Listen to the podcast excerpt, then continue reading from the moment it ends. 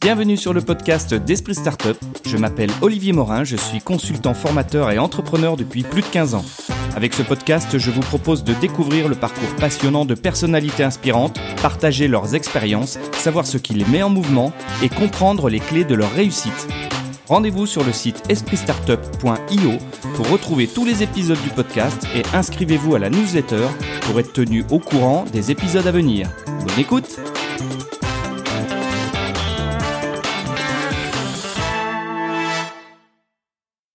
Bonjour à tous, nous sommes aujourd'hui à la brasserie Rouget de Lille avec euh, Bruno Mangin. Bonjour Bruno.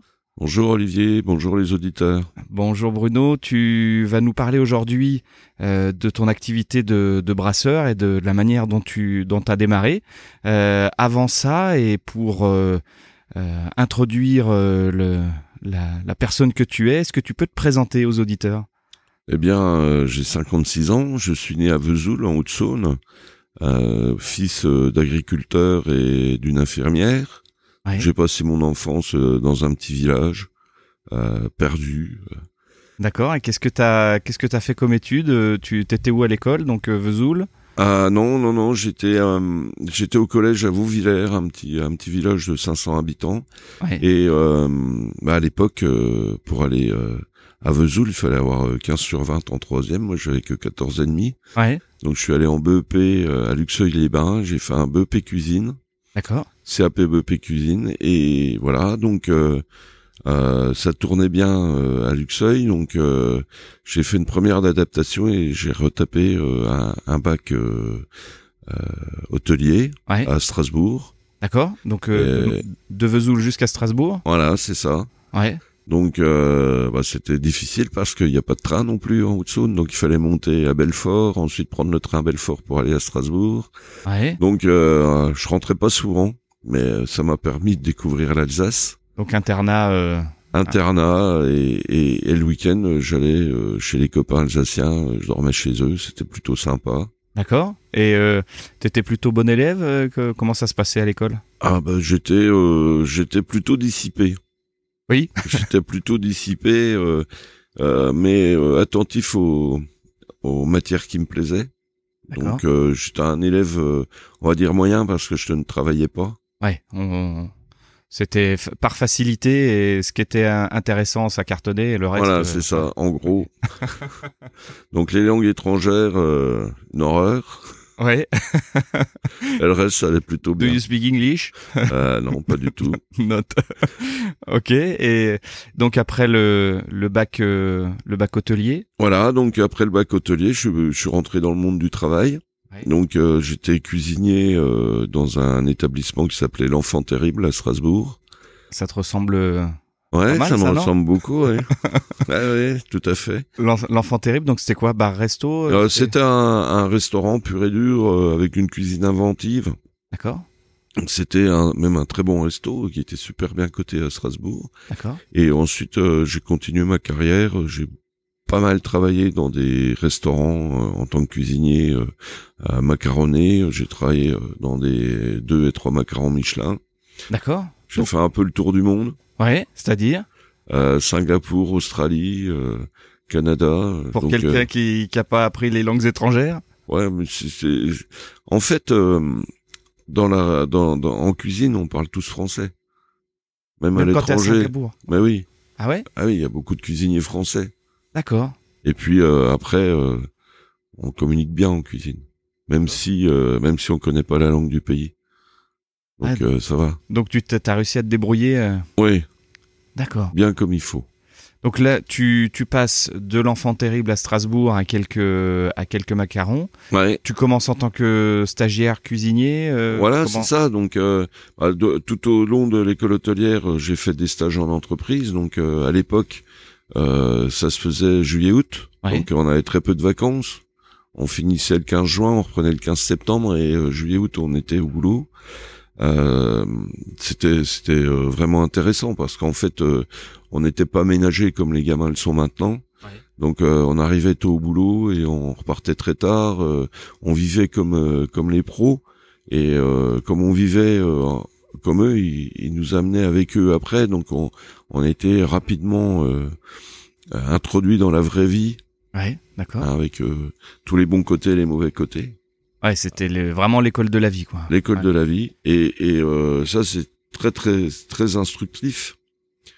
Donc euh, voilà, donc les stages ensuite, bah, le premier travail, bah, là c'est vraiment un travail de d'employé, mais quand j'arrive chez mon premier vrai patron, ouais. j'ai déjà un an de boulot derrière moi en tant que stagiaire, donc on était déjà performant dès le départ. D'accord. Donc ça, c'est pour les patrons de l'époque, c'était plutôt pas mal. Ouais, c'était c'était cool pour eux. et puis après, les, les, les cuisiniers, euh, t'étais sous la responsabilité de chef cuisinier. Ouais, tout à fait. D'accord. Donc, euh, bah, tu rentres commis, hein, tu fais les pluches. Donc, euh, si tu tu épluches bien, bah, tu passes vite au couteau. Et euh, si tu te débrouilles bien au couteau, tu passes vite au fourneau. D'accord. Et voilà, donc tu deviens euh, euh, chef de partie. Ensuite, euh, tu deviens euh, second. Ouais. Et puis après, t'es chef. Et ça, ça peut se faire très vite. Donc, t'as été chef euh, à, à, partir de quel âge? À 22 ans, j'étais chef. D'accord. Et donc, as, ton premier boulot de chef, c'était dans quel euh, type de restaurant? C'était un macaron Michelin. D'accord. Hein, donc, à quel endroit? En Alsace. Toujours en Alsace. Marlenheim. Et, et là, donc, en fait, le chef, c'était le patron mais euh, véritablement c'était moi qui, qui qui menais la cuisine quoi. D'accord. Ok. Et donc ça se ça se passe pendant combien de temps ça avant que tu tu partes à l'étranger? Euh, Trois quatre ans. Ouais. Et mais en fait on changeait souvent de, de boulot. C'était une époque où euh, on faisait le tour de la maison et quand on avait fait le tour de la maison on partait. Mais souvent on partait avec l'assentiment du chef ou du patron qui euh, nous envoyait chez un de ses copains euh, pour nous faire progresser. D'accord. c'est à l'époque, même maintenant, je joue avec euh, les copains qui sont encore restaurateurs. Quand ils ont des bons, ils les font progresser. quand on parle avec Romu Fasnet, Romuald Fasnet, qui est un qui est un chef du, du Jura, voilà, relativement connu, qui est meilleur ouvrier de France. sur ses six premiers seconds, il y en a deux qui sont meilleurs ouvriers de France il y en a quatre qui ont au moins un macaron Michelin. Donc euh, c'est performant quoi. Donc en fait c'est vraiment l'école de, de la transmission, de, de faire avancer les gens. Ce que tu veux dire par là, c'est quand euh, quand un chef cuisinier euh, perçoit dans un de ses commis euh, euh, du potentiel, il va, il va lui, lui proposer d'aller euh, peut-être voir un autre collègue, euh, de, de se former un peu plus, euh, et puis tu pars avec, en étant adoubé, en, voilà, il, c'est, exactement ça. Pour que tu continues ta formation. C'est exactement ça. Il va profiter un petit peu du truc quand même. Hein. Ah oui? Non mais tu, tu fais pas partir le gamin au bout de trois mois, mais ouais. quand le gamin a passé une année dans, dans ta cuisine, tu lui poses la question de confiance, tu veux rester, tu veux aller ailleurs. Euh, si le gamin dit bah je reste, tu le gardes. Et si le, le gamin te dit oh, bah, j'aimerais bien changer d'air, tu dis bah attends et voilà je, je, peux te présenter un tel, un tel, il va te et il va te cornaquer et voilà donc euh, euh c'est ça fait bien euh, ça fait bien avancer la carrière des gamins. Ah, ça, donc c'est c'est un, un, super enseignement et euh, donc tu tu travailles dans ce macaron Michelin. Ouais. Et, et après rapidement, euh, je suis parti en Allemagne, donc euh, dans un deux macarons. Donc t'as fait le saut de puce euh, à travers la frontière. Là voilà. Et euh, là en Allemagne, je reste six mois et puis j'ai l'opportunité par un ancien collègue qui bossait à Singapour de partir là-bas. Donc je pars à Singapour. je reste huit mois. Après je vais à Adélaïde, ouais, en, en, en, Australie. Donc je reste un paquet, je pense six huit mois, pareil. D'accord. Et puis après, euh, je rentre en France. Ouais. Parce que, bah parce que l'éloignement, c'est euh, ouais, le mal du pays. Le mal du pays, euh, euh, pas parler la langue. Ouais. Donc euh, on tourne en rond quand même, même si euh, dans les cuisines il y a des gens avec qui on peut parler, même si je parle italien, donc en Australie il y a beaucoup d'Italiens, donc je parlais plus italien qu'anglais. Mais euh, ouais, à un moment, il faut rentrer. Ouais. Voilà. Donc, euh, là, j'ai 25 ans, je rentre. Ouais. Je trouve une copine. D'accord. Voilà, je reste en France. Donc, t'es, t'as atterri où en France? Eh bien, euh, à Paris. D'accord. Donc, euh, j'ai bossé sur Paris pendant 7 ans. D'accord. Donc, des belles boîtes. Et à un moment, je, début des années 90, Paris, ça commence à, à me gonfler. J'ai besoin de d'un peu rentrer à ma base, la Franche-Comté.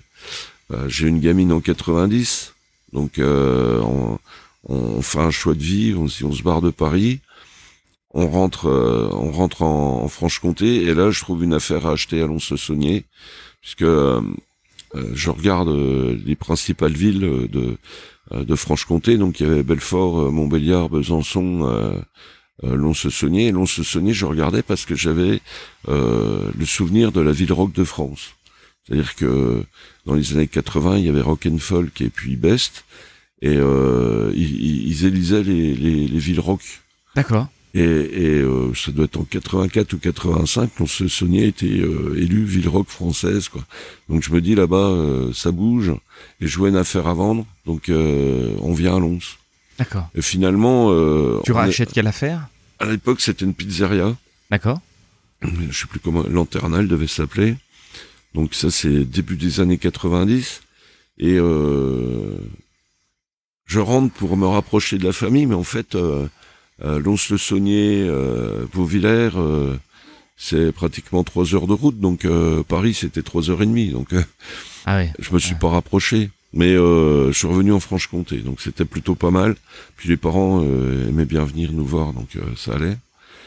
Donc, euh, je monte un restaurant qui allie mes deux passions, la cuisine et la bière. D'accord. Donc là déjà, à l'époque, une, une passion pour la bière. Oui, alors la passion pour la bière, c'est une passion festive. D'accord. Hein, Plus de dégustation que de fabrication. De gros, enfin de de grosses, dé grosses dégustations. Euh, quand on sortait du boulot euh, le soir à, minuit, une heure, on partait en boîte, on partait euh, dans les cabarets, les choses comme ça, on, on picolait quoi. Ouais. de la bière. D'accord. Et là, je, mais j'aimais beaucoup la bière. Donc quand j'étais sur Paris, il y avait à l'époque un seul vrai bar à bière qui s'appelait le Trappiste, vers la place du Châtelet de rue Saint-Denis euh, où il y avait, euh, c'est le seul bar à Paris où il y avait 15 bières à la pression et euh, une cinquantaine à la carte. D'accord. Donc euh, on fréquentait beaucoup ça et ça me plaisait beaucoup. Donc voilà. Donc mes deux passions.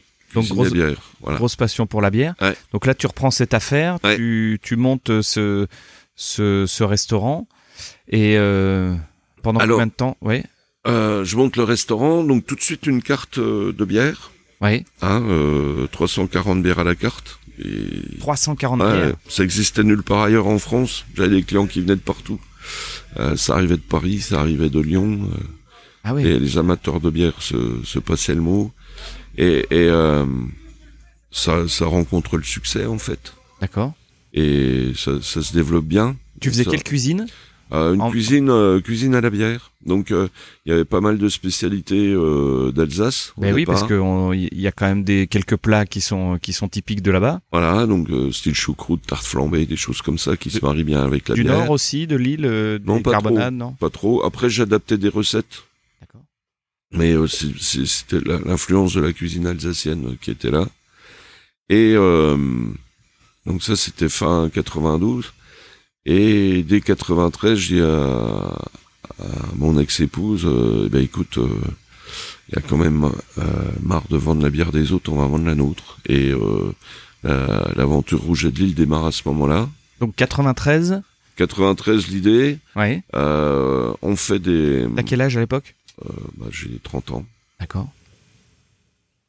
Donc on commence à faire des brassins, des essais, on fait tout dans la cuisine et, et on fait goûter aux clients qui étaient devenus des copains. Donc il y a toujours euh, ces clients qui restent à la fin, euh, qui veulent jamais partir. Pour la fermeture, ouais, Pour la fermeture. Et, et euh, bah, qu'est-ce que à nous faire goûter? C'était souvent le, euh, le leur leur, mot de la fin, qu'est-ce que tu as à nous faire goûter? Alors c'est vrai que je suis, je suis, amateur de beaucoup de choses et je suis toujours à la recherche de nouveaux produits. Et donc j'avais toujours un nouveau truc, un nouvel alcool, un nouveau whisky, euh, euh une nouvelle liqueur à leur faire goûter. Et là je leur dis, bah écoutez, euh, j'ai une nouvelle bière. Donc euh, je leur fais goûter, ah c'est bon, qu'est-ce que c'est? Bah, C'est moi qui l'ai faite. Ah bon ah putain, c'est bon. Ah, il faut que tu nous en vendes. Donc voilà, ça a commencé comme ça. Donc euh, en 94, on, on démarre et on, on, a vendu 500 litres en 94. Ah oui. Ouais. Et, et, tout dans le tout dans le restaurant. Oui, que dans le restaurant. Alors, ouais. le, le truc, c'est que tu, tu dis, euh, je, je, je, goûte, euh, je, j'aime bien avoir des nouveautés, mais de passer de euh, je présente des nouveautés à faire ma nouveauté, mm. ça se passe comment? C'est-à-dire, tu, Bah, tu, tu, tu décides de faire de la bière comme ça et tu te dis, Ouais, tiens, C'est ça. Mais t'es allé voir quelqu'un, tu, tu t'es formé, qu'est-ce qui s'est passé? Autodidacte. Autodidacte, un petit peu de lecture. Euh, mais après, euh, c'est de la cuisine, la bière. Hein. Je veux dire, euh, tu Oui. prends de l'orge, tu l'as réduit en farine, Alors, vas-y, tu explique-nous. mélanges le- avec de l'eau. Alors, explique-nous le, le, la, la recette classique. Bah, enfin, le, le- la recette de base, c'est on prend de l'orge qui a germé, oui. ça s'appelle du malt, on réduit en farine, on va mélanger avec de l'eau, on va faire cuire, D'accord. On filtre, et euh, on a un jus, euh, un jus d'orge euh, très sucré. est sucré, voilà. En fait, on, on extrait le sucre de l'orge. Voilà, Ouais, en le Et- cuisant. et, et on va ajouter des levures, ce que, ce qui, donc la bière fermente. Comme le vin, en fait. Comme on le part vin, d'un jus sucré pareil. avec du raisin et on fait fermenter, d'accord C'est exactement la même chose. Donc on va on va faire fermenter. Une fois que c'est fermenté, euh, ben on boit. D'accord. C'est plus compliqué que ça, mais en fait, je veux dire, euh, c'est le principe de base. C'est le principe de base. D'accord. Donc toi, tu te dis, tiens, euh, dans ma cuisine, euh, je suis pas plus con qu'un autre. Je récupère euh, Ouais. deux, trois techniques de brassage et, Ouais. et j'y vais. Tout à fait. D'accord. Et ça, t'en fais 500 litres la première année. 500 litres la première année. on a dû faire euh, euh, 5000 litres la deuxième en 95. Donc tu fais x10 et que dans le resto. Euh, 95 dans le resto, puis deux trois collègues qui m'achètent, euh, allez, euh, 12 bouteilles de temps en temps, quoi. Ah oui, d'accord. C'était essentiellement dans le resto. 96, euh, je j'embauche un commercial. Ouais. Enfin, je l'embauche pas, c'est un, un un commercial qui qui distribue des produits euh, du Jura et euh, qui apprend euh, que j'ai fabriqué une bière. Il vient me voir et il le goûte et après il me dit ça m'intéresse, est-ce que vous voulez euh, me confier euh, la distribution des produits Donc je lui vendais les produits et lui les revendait euh, aux cafetiers, restaurateurs, euh, épiciers. euh, et donc euh, là, dès 96, on commence à décoller D'accord. euh, pour arriver euh, en 2000 euh, à faire euh, 200 000 litres. Quoi. Donc euh, on, a, on, a, on a rapidement, rapidement euh, décollé. En, en 5 ans, tu passes de 0 à 200 000. Ouais.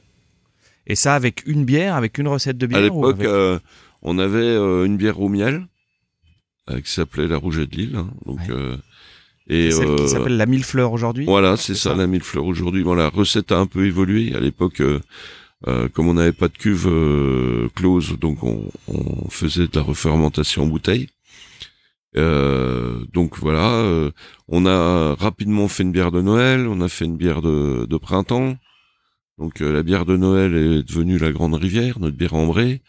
Euh, la bière de printemps est devenue notre blanche, à Blanche des Plateaux. Donc on, on a tourné ouais, jusqu'en 99 avec trois bières, Ah oui. plutôt pas mal. Avec trois bières, faire 200 000 litres, ça, Ouais. fait, quand, ça fait quand même quelques cuves à, à, à cuisiner. Ouais. Et là, le, toujours avec le resto? Non, alors euh, les, les, les deux boulots en parallèle, c'était un peu compliqué. Donc euh, euh, bah, j'embauche euh, j'embauche pour me faire remplacer, hein, j'embauche un- des cuisiniers euh, et puis et puis moi je passe partiellement sur la bière et totalement en 2000 euh, je deviens pro. D'accord. Je fais plus que ça. Et donc, le le- l'entreprise La Rouget de Lille, euh, enfin La Rouget, est créée à quel, à quel moment? Eh bien, en fait, euh, quand on voit que le- l'activité bière euh, se développe euh, rapidement, mon comptable me dit c'est peut-être pas euh, judicieux de garder l'activité bière sur le restaurant.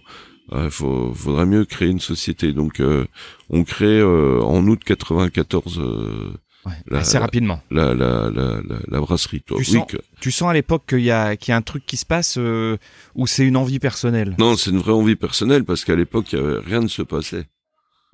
Il y, Mais avait, vraiment rien. il y avait les grands brasseurs industriels C'est ça, il y avait les industriels et à côté on était quatre ou cinq, on était quatre ou cinq en France à à brasser de manière artisanale. Voilà, c'est ça. Il y avait deux Bretons. à l'époque, il y avait deux deux Bretons, Coref et et, et Lancelot, qui existent toujours, qui sont des belles boîtes. Et il y avait deux, deux sociétés dans le Massif central. Il y avait la Bière des Volcans et la Corma, qui euh, ont disparu rapidement. Et puis moi. D'accord. Voilà.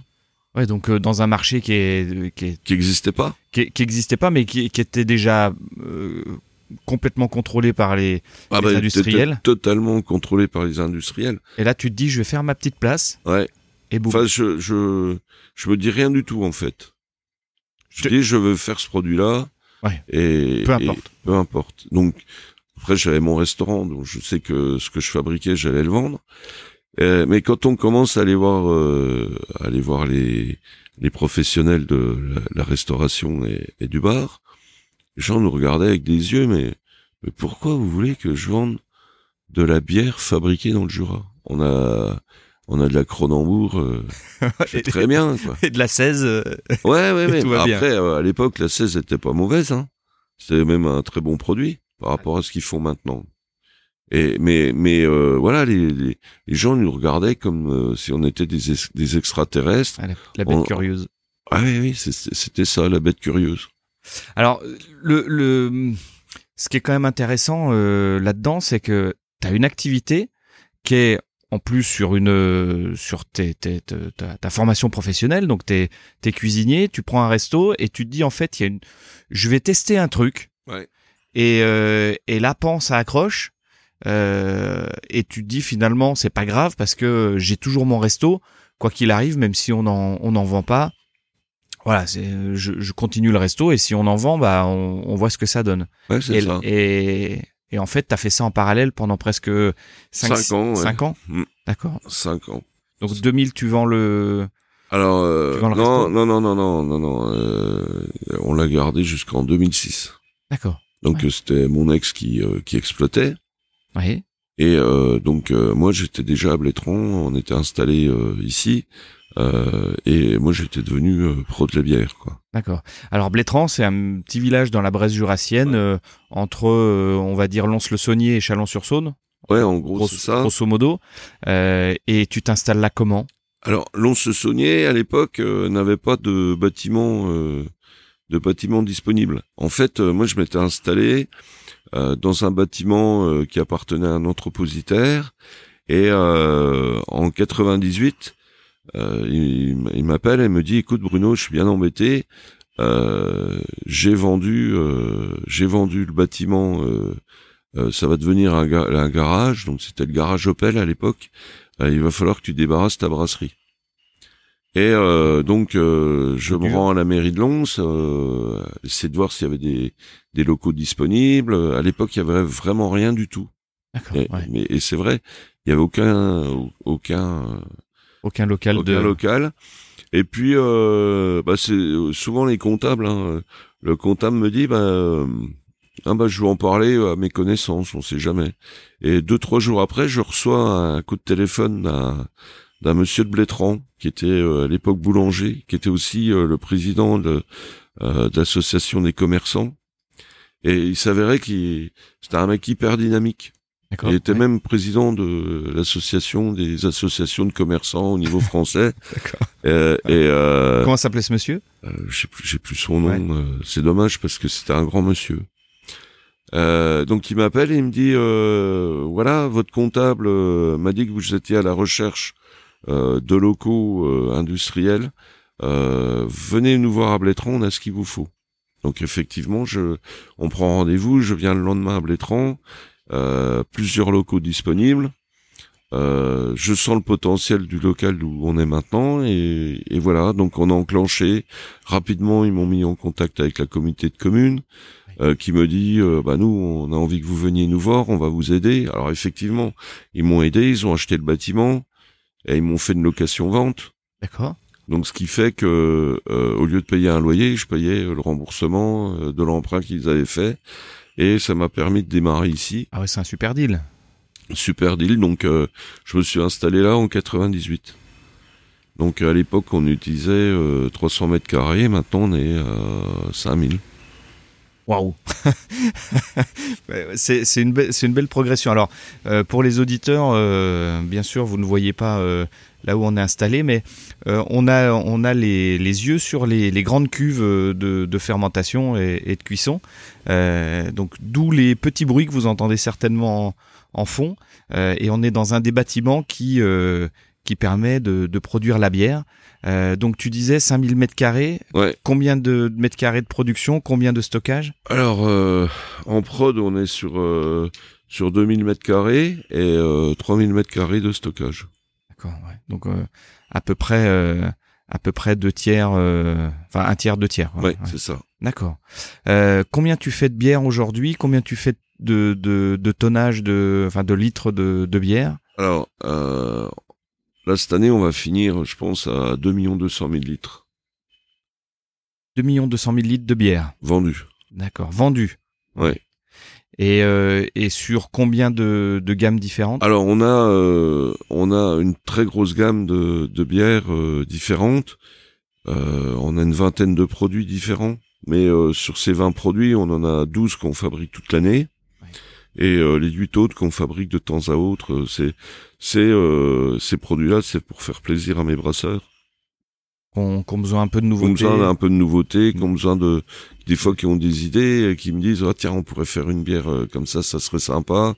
Et donc voilà. Donc, donc en fait c'est les, les 8 c'est soit des commandes, soit alors des essais de recettes. Voilà c'est ça. D'accord. Ok. Donc 12 12 standards et après le reste c'est à la commande. Alors 12 standards c'est beaucoup hein. Euh, oui, parce que il faut arriver à tourner, il faut stocker, il faut. Euh, voilà. Ouais, comment tu t'organises là parce que euh, on est euh, on est sur des produits qui qui tournent très rapidement, donc euh, on. T'as pas de garde. Il y a on, on garde, garde. Je pense qu'on a on a un temps de garde dans nos dépôts de six mois, plutôt moyen.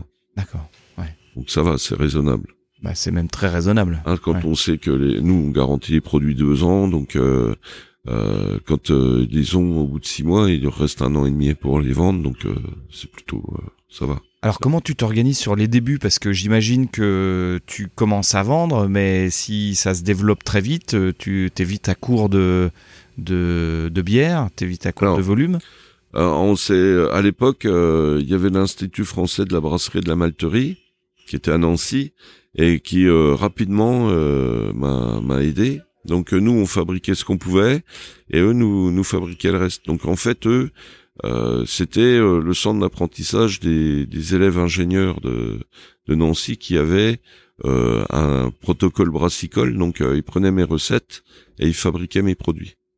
D'accord. Donc ça m'a rapidement aidé à me développer sans avoir besoin d'investir énormément. Et euh, euh, quand euh, quand je décide d'investir euh, dans du matériel beaucoup plus performant, euh, je vais voir la banque bien sûr, mais mais je vais voir la banque avec un volume de vente ouais, tu... que je n'aurais jamais eu si j'avais pas eu ce coup de main de de, de l'école. Et, et euh, ben voilà donc en 2000 en 2000 on a un outil de production performant qui arrive euh, et, et bah, bien sûr, quand on a un outil performant, nos produits euh, montent en qualité. Même si avant ce qu'on faisait c'était très bon, mais euh, on était limité par le matériel qu'on avait. D'accord. Donc là, tu, tu rationalises ça. Là, qu'on a un vrai saut qualitatif et on sent aussi au début des années 2000 un vrai un vrai frémissement de, de, la consommation des bières artisanales. Il y a tout le travail de sap qu'on a fait pendant 6-7 ans où on était, euh, on est allé voir les gens euh, tous les mois, tous les deux mois, à force d'aller les voir, et ils nous ont pris les produits. Oui, c'est ça. C'est que en fait, au départ, euh, tu prends ton camion, tu mets ta bière dans ton camion, et, et, on fait de porte à porte. Ouais, tu, tu vas, tu, tu vas dans toutes les manifestations, tous les bars, les hôtels, les. Bien sûr. Ouais. Bien sûr. Et, et donc au début, on a du mal. Les, les gens nous disent pourquoi vous voulez qu'on vende ça? Alors et quand on va voir euh, dix fois de suite le patron d'un camping, le gars il, dit bon bah, vous vendez que des par, par, carton de combien? Bah des cartons de 6. Bon allez, mettez-moi un carton. À l'époque on vendait ça 20 balles, euh, dire 120 euh, francs, c'est ça, ça le tuait pas. Et, et c'est marrant parce qu'il les mettait pas en vente. Ah et c'est souvent euh, les. Ils ont commencé à les boire eux-mêmes ou les équipes, non? Non, c'est euh, c'est les touristes, euh, des Belges, des Hollandais, euh, des gens du Nord. Hein, c'est un peu la, les, les, touristes qui viennent dans le Jura et qui disent mais vous avez rien d'autre que ces bières industrielles là? Dire ah bah si il y a un gars du coin qui fait de la bière ah bah donnez-nous on va goûter et et en fait les clients goûtaient la bière ah mais c'est très bon et en fait euh, euh, le pas les gars euh, en deux soirées ils cognaient les six bouteilles donc le gars il rappelait ouais petit vite faut nous livrer. Euh, et là voilà on livrait cinq dix cartons. Donc en fait c'est les touristes qui ont fait que le produit s'est développé. Ouais, c'est le client final qui, ouais, qui c'est a... ça. C'est ça les touristes les copains euh, les ouais voilà c'est les clients finaux qui ont qui ont fait que le, le produit s'est développé et alors, tu faisais aussi les, les événements, non? Oui, tu alors très vite, les événements? euh, très vite, en 95, on va au salon de l'agriculture, donc on tient un stand là-bas. Donc, euh, euh, 3 mètres linéaires euh, pris euh, au milieu des vignerons. Euh, on avait amené 10 fûts, on en a vendu que 5. Mais on passe sur FR3, on passe sur au journal de 20 heures sur TF1. Ah oui, carrément. Ouais, donc euh, une belle, exposi belle exposition. En fait, les journalistes, ils cherchent toujours de la nouveauté quand ils dans les salons. Donc, euh, on était là au bon moment. Donc, on a on a eu une belle euh, une belle publicité. Et c'est vrai que euh, quand vous êtes à Besançon, à Vesoul, à Lons, et que vous voyez un gars de votre coin qui passe au journal de 20 heures et qui fait goûter sa bière au président de la République, vous dites oh ben tiens. T'étais amateur à l'époque? Ouais, c'était Chirac? non, c'était Mitterrand. C'était déjà Mitterrand? Enfin, c'était encore Mitterrand? Ouais. Et Chirac, euh, en 95, il, il était encore à la mairie de Paris, je crois. Je sais plus qui, qui était, euh, mais, euh, bon, enfin voilà quoi. Donc on fait, on fait goûter les, les, produits, on voit, on, on, on, se fait mettre en avant, et, et ça c'est des beaux coups de boost quoi en fait.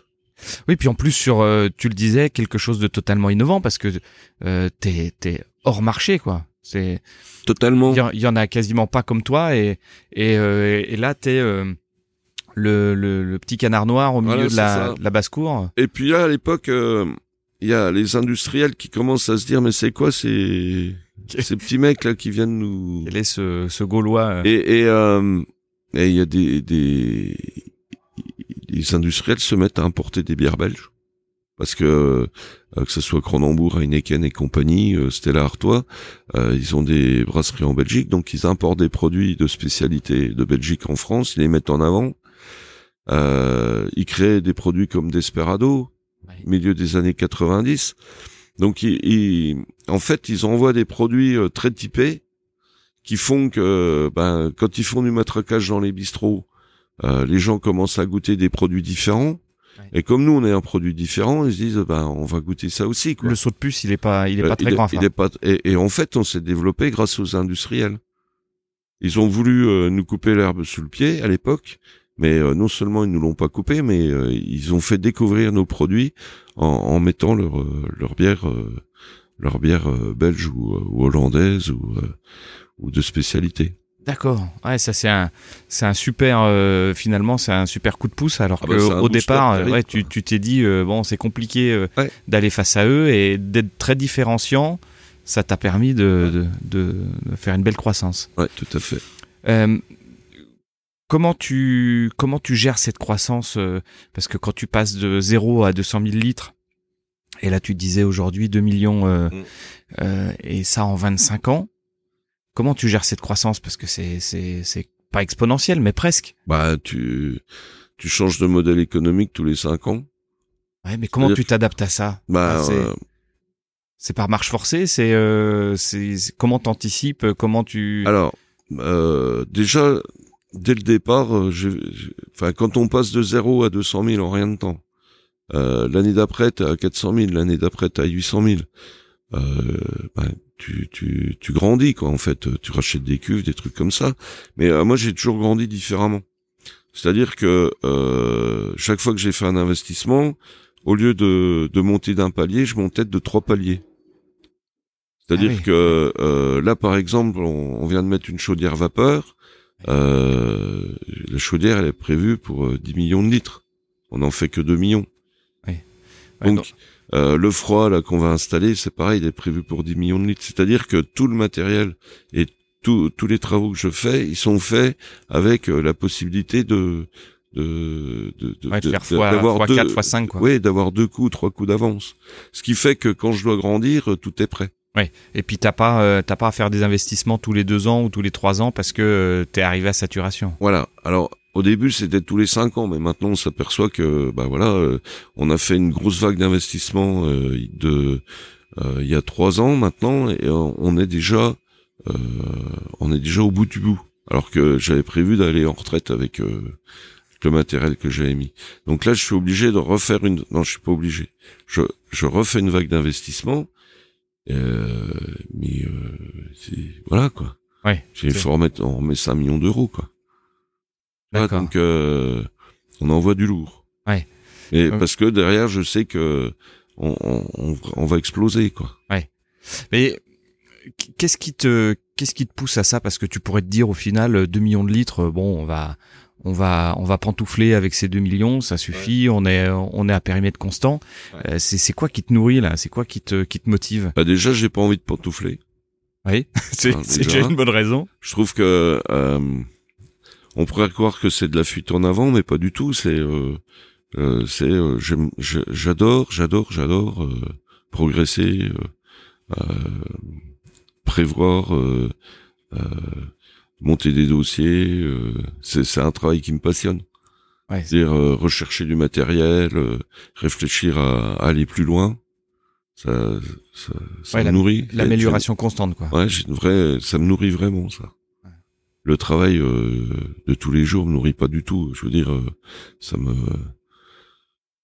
Oui, c'est ça, c'est être dans le, être dans la répétition. Euh, c'est pas, c'est pas un truc qui te. Non, non, ça. Qui te correspond. Non. Même euh, dès le départ, parce que en fait, il y a, y, a, y, a y a plein de choses en, commun entre le métier de brasseur et le métier de, de cuisinier. Euh, quand vous faites une recette euh, de cuisine une recette de bière, c'est vous, avez, vous avez décidé des ingrédients que vous allez mettre dedans, de la façon dont vous allez travailler, et, et on répète. Mais mais c'est pas vrai, parce que et le cuisinier et le brasseur s'adaptent aux, matières premières. C'est-à-dire que la répétition, effectivement, il y a une répétition de goût final, mais le travail en lui-même euh, est totalement différent suivant la période de l'année où vous êtes. Suivant euh, si vous avez des orges fraîches, des orges qui ont un an, euh, elles n'ont pas du tout, du tout la même les, mêmes propriétés, donc on est obligé de tout le temps s'adapter. Donc c'est un métier qui, est, qui, qui est répétitif, mais euh, qui, demande de l'adaptation constante. Donc euh, on n'a pas l'impression de faire toujours le même travail. Tous les jours, vous êtes obligé de réfléchir et, et, et d'avancer. Et puis du coup, tu, ce que tu disais aussi, c'est que dans le dans le métier du cuisinier, tu as celui qui va inventer la recette et qui va la peaufiner, et puis après celui qui va l'exécuter. Euh, euh, donc ça peut être la, même personne, mais euh, il y a toujours une alternance entre de la création et, de la et de la répétition. Tout le temps. donc c'est finalement quelque chose qui te correspond bien et qui. ouais, ça me va bien. Bon. Et, combien de chiffres d'affaires tu fais aujourd'hui? Là, on va faire 4 millions d'euros à peu près on espère faire à peine plus. là, tu me disais euh, euh, hors antenne euh, tout à l'heure que tu étais sur un mois de novembre qui ressemblait à un été, quoi. Ouais, c'est ça. C'est ça parce qu'en fait, on a une vraie dynamique de vente, c'est-à-dire que il y a, y, a, y a quelque chose que nous faisons et on est très peu à faire ça en France, c'est qu'on arrive à vendre des produits totalement artisanaux, puisque ça je le revendique, euh, notre fabrication est artisanale, on fait tout à la main.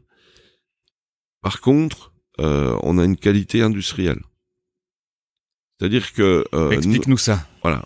Donc nous on fabrique notre bière, on la met en bouteille ou en fût, et derrière on a des produits hyper stables. C'est-à-dire que ils ont toujours la même aromatique. Et quand vous achetez un fût de bière chez nous, il n'y a pas de problème de, de levure, de prise de mousse. Euh, c'est euh, voilà, vous, vous, pouvez travailler les yeux fermés. On a un taux de retour qui est de moins d'un pour mille. Donc c'est euh, c'est c'est hyper, enfin c'est hyper performant. Donc euh, euh, si si je résume, ça veut dire que tu travailles de manière artisanale, c'est-à-dire tu fais tes recettes, tu les adaptes, tu fais à la main, c'est-à-dire tu as, un maître brasseur qui, est, là. J'ai trois brasseurs qui sont là, qui travaillent tout à la main. Mais par contre, après c'est processisé, c'est-à-dire que tu tu tu tu as grâce à des procédés entre guillemets industriel, euh, tu as augmenté la qualité de ta bière et tu l'as stabilisée pour euh, pouvoir faire du, du volume. C'est exactement ça. Alors on, on, on euh, moi j'utiliserais plus le, le, terme industrieux qu'industriel, dans le sens où c'est du petit matériel. Euh, même la plus grosse cuve chez moi, c'est une toute petite cuve chez un industriel. Enfin, je sais même pas s'ils en ont, tellement c'est petit. Mais le, le, le, le nettoyage que l'on fait euh, les machines que l'on utilise, la façon dont on les nettoie, euh, toute euh, toute la précision qu'on a dans les, les, analyses, savoir s'il y a de, de l'oxygène qui est rentré dans la bière, savoir s'il reste du sucre ou pas. Tout ça, ou toutes les analyses qu'on fait nous permettent de continuer la fermentation, ou si on a de l'oxygène, de désoxygéner. Euh, donc ça, on prend le temps de, de, de, faire des bons produits. Et derrière, toutes les machineries qu'on a sont des machineries euh, qui pourraient être chez un industriel, sauf que chez nous, elles sont en taille réduite. Oui, d'accord. Donc par contre, ça a demandé un investissement énorme en termes financiers. Par contre, derrière, euh, le client final, euh, quand il, il, vend 200 fûts de rouge et de l'île dans l'année, il n'y a pas de problème. Oui. Et, et euh, être une brasserie artisanale sans problème, ça aide vachement. Euh, ça fait confiance euh, non seulement au client final, donc euh, au cafetier, mais aussi à l'entrepositaire qui lui va distribuer la bière. Oui, parce que lui, il peut être mis en cause. Ah bah lui, c'est le premier qui est mis en cause. Hein. Tu m'as vendu de la daube, je travaille plus avec toi. Oui, alors que finalement, si tu si arrives à régler ce problème-là, tout le monde est tout le monde est content. Tout le monde est content. Donc, on a mis du temps à fidéliser euh, nos clients euh, entrepositaires. Euh, ils ont travaillé une saison avec nous, ils ont vu qu'il n'y avait pas de problème. La saison d'après, l'année d'après, ils vont progresser un petit peu pour voir si on est capable de réagir. Et la troisième année, ils envoient la sauce. C'est ce qui est arrivé cette année, où les trois ou quatre clients qu'on avait en dehors de la Bourgogne-Franche-Comté, ils ont progressé de 200%. Sur ton produit Sur mon produit, enfin sur mes produits. Ouais. Euh, je veux dire, euh, vous allez sur l'île de Ré, la plus, la, la plus grosse euh, euh guinguette, c'est de la Rouget de Lille. Ah vous, allez à, Tours, le plus gros établissement de Tours, c'est de la Rouget de Lille. Vous allez à Lyon, il y a plein maintenant d'établissements qui mettent la Rouget de Lille en premier bec, qui sont sortis des industriels, à Heineken, Cronenbourg et compagnie, et ils travaillent avec nous parce qu'ils savent qu'ils vont avoir un produit de qualité, parce que le, le notre produit, le, on va dire euh, basique, euh, c'est déjà un produit de très haut de gamme. Oui, par rapport à ce par rapport à tout ce qu'on trouve sur le marché français. Donc vous avez un produit euh, haut de gamme avec un tarif normal, une qualité irréprochable. C'est voilà.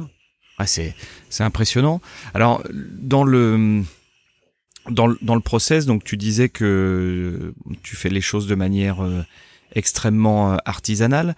Euh, mais comment tu l'as fait connaître au départ? C'est quoi? T'as investi beaucoup dans la publicité ou est-ce que c'est naturellement euh, que c'est le bouche à oreille qui a fait C'est le c'est la qualité de la bière que t'as que t'as proposé C'est quoi? C'est un tout. C'est un tout. Alors euh, euh, comment un gars de comment un gars de Tours peut euh, peut vendre bah, cette année il est venu nous chercher 15 camions quoi. donc bah, c'est c'est les opportunités de la vie c'est euh, le un copain euh, euh, brasseur qui travaille avec ce gars-là, qui est incapable de lui fournir des volumes et une qualité constante. Grosse discussion. et l'autre, tu dis, écoute, tes produits sont bien, mais moi je peux pas, je peux pas mettre ça en bec à l'année, machin. et enfin voilà. et l'autre, tu dis, mais moi j'ai un copain, il est capable de te faire ça donc, euh, euh, mise en contact. Et, et euh, le gars vient ici, alors sur leur couloir, je fais visiter l'entreprise, il parle avec les brasseurs, il voit comment on travaille. Donc ça commence à le rassurer un peu et là au mois de février, il me dit bon ben voilà, on va bosser ensemble, donc je pense qu'on va faire 200-300 hectos sur l'année. je pense qu'on a 2005. Voilà, parce qu'en fait, il y allait sur des œufs, puis en fait, mais oui, il fait x10 quoi. Mais oui, mais mais euh, quand quand il va chez ses clients, qui est purée, mais qu'est-ce que c'est que cette bière que tu nous as trouvée euh, Elle est top, les clients sont super contents. Dire quand euh, vous avez sur table un verre à 2,50 qui a du goût et, qui est super sympa, bah, vous en buvez un deuxième, voire un troisième. Si c'est une bière qui est pas terrible, vous en buvez un, puis vous partez. Ouais. Donc les, euh, les volumes augmentent. Euh, ah bah avec cette bière on fait plus de volume, c'est super. Là derrière euh, le gars il dit il fait de la blanche, il fait de la cerise, il fait de l'ambré. donc il rentre un deuxième bec, un troisième bec et puis voilà ça ça envoie quoi. Ouais, ça envoie du lourd. Comment tu comment tu vois le, le ton, ton, ton évolution sur toutes ces années? C'est-à-dire que tu te dis il y a il y a 20 ans enfin 25 ans maintenant, euh, je, me projetais déjà, je savais que j'allais en arriver là Ou est-ce que tu t'es dit, bon tiens, je vais faire ça gentiment, de manière naïve, et puis euh, tu, n'as fait que t'adapter euh, à, la, progression C'était de l'adaptation. quand on a démarré, on avait fait, je sais plus, en France, ça devait faire 45 000 francs de chiffre d'affaires. Et on dans ma tête, je m'étais dit, oh, le jour où on fera un million de francs, ça sera top. Euh, maintenant, on est, euh, on a 25 millions, quoi, hein, avec 4 millions d'euros. 25 millions de francs, ouais. 25 millions, de, 20, ouais, c'est ça. Mais ce que je veux dire par là, c'est comment t'as comment as vécu ces, ces 25 ans? C'est-à-dire, tu t'es dit, euh, waouh, j'ai galéré et si j'avais su, j'aurais jamais mis le doigt dedans. Ou, jamais. non? Jamais, jamais, jamais. C'est tellement passionnant. En fait, euh, euh, toujours construire, euh, c'est passionnant.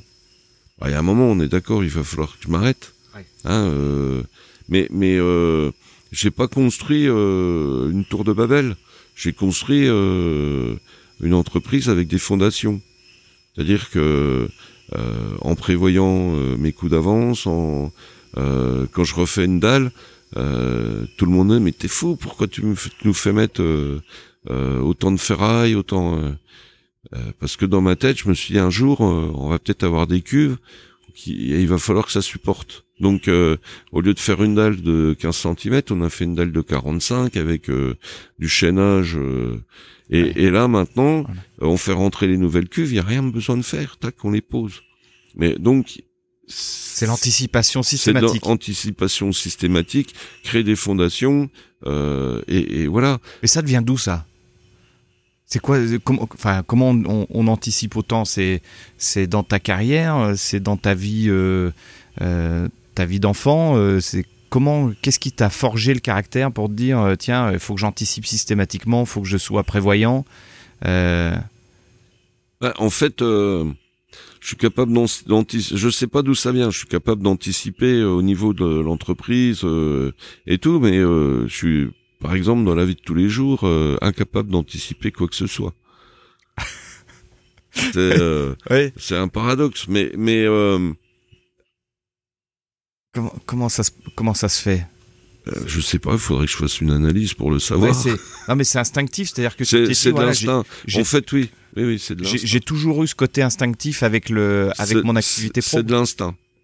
Euh, le, le, le plus gros coup, c'est les alcools.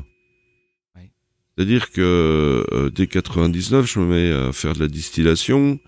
Euh, le, whisky français n'existe pas, mais euh, euh j'ai envie de, de, faire partie des gens qui créent ça. Et euh, je commence à distiller. Les quelques sous qu'on gagne, ben, on fait de la bière, on la distille, on la met de côté. Jamais eu le besoin d'avoir une très grosse bagnole, très grosse baraque, flambée comme un malade. Donc l'argent que je prends à la maison, euh, c'est ce qui me suffit. Le reste, je laisse dans l'entreprise. Euh, Donc tu t'es tout, toujours développé sur fonds propres. Ouais, enfin et puis emprunt bancaire. Oui, euh, mais t'as jamais levé de fonds, euh, t'as jamais fait rentrer d'actionnaires. au départ. Au départ, mais rapide, j'ai racheté rapidement les parts. D'accord. pour être relativement autonome et décider de ce que tu ce que avais à faire. Mais le whisky, c'était une idée de génie parce qu'en fait, j'ai un stock de whisky à part, euh, à part euh, maintenant, il y a des, il y a des gens qui ont des plus gros stocks, mais c'est des gens qui ont des fonds derrière, notamment des, des grosses maisons de cognac. Mais, mais euh, on va dire dans les distillateurs artisanaux, j'ai une des plus belles caves à whisky. Alors simplement, si tu, si tu peux nous, nous expliquer, en fait, tu es passé de la bière euh, tu t'es dit tiens euh, bon j'en ai j'ai fait le tour euh, ça marche bien ça il y a, y a, du volume. Mais il y a un truc qui me titille c'est que j'aimerais bien distiller. Alors tu pars en, distillant de la bière ou oui alors en fait le, whisky c'est de la, bière qui est distillée et qui est mis dans trois ans dans un tonneau. Donc c'est c'est un on va dire une, continuité naturelle de mon métier de, de brasseur alors, euh, j'y reviendrai après. Je préfère, je préférerais qu'on. vas-y, vas-y. Le le, le, stock de whisky que, que je constitue, j'aurais pu le vendre euh, très rapidement, mais euh, non, je constitue un stock. Ce qui fait qu'il y a, y quatre ans, quand je vais voir la banque et que je leur dis, euh, bah, je veux lever 3 millions d'euros pour pour grandir, euh, à l'époque, je faisais euh, même pas 2 millions d'euros de chiffre d'affaires. Il te regarde. Il, me regarde en disant, ben, Monsieur Mangin, il faut peut-être un peu vous calmer, tout ça, gna gna gna gna. Je dis, mais attendez, euh... vous avez vu mon stock de whisky? Comment ça? Ben, Venez voir et regardez, regardez tout le montant du stock, mais les ventes éventuelles à grossistes. Et là, il y en avait pour plus cher que le montant de l'emprunt. Donc euh, ils m'ont nanti le, stock de whisky et ils m'ont prêté les 3 millions. Donc c'était un côté visionnaire de, faire ce stock d'alcool de pour, pour pouvoir euh, grandir. Oui, c'est-à-dire que en plus, euh, contrairement à la bière où tu la fabriques et quasiment oui, c'est vendu deux, trois mois, tu, tu peux donc tu as, un besoin en fond de roulement qui est finalement pas très important. Le besoin en fond de roulement étant le, le la nécessité de trésorerie, euh, mm. le, temps que tu fabriques et que tu vends. Alors que le whisky, ah bah c'est terrible. Bah c'est c'est c'est incroyable. C'est-à-dire qu'effectivement, tu as besoin de 3 ans, 4 ans, 5 ans de besoin en fond de roulement pour pouvoir produire avant de vendre. Oui, c'est ça. C'est un truc énorme. C'est ça. Donc on fait du whisky euh, depuis 2003 et euh, cette année, ça va être la première année où euh, la vente de whisky euh, couvre intégralement les achats et la fabrication. Sinon, 15 ans après. Ouais. Enfin, même Sinon, plus, toutes les autres années, tout ce qu'on gagnait, au lieu de, de, faire des bénéfices, on, on, faisait du whisky. D'accord. Ouais, donc tu as, as, utilisé une partie des bénéfices que tu ouais.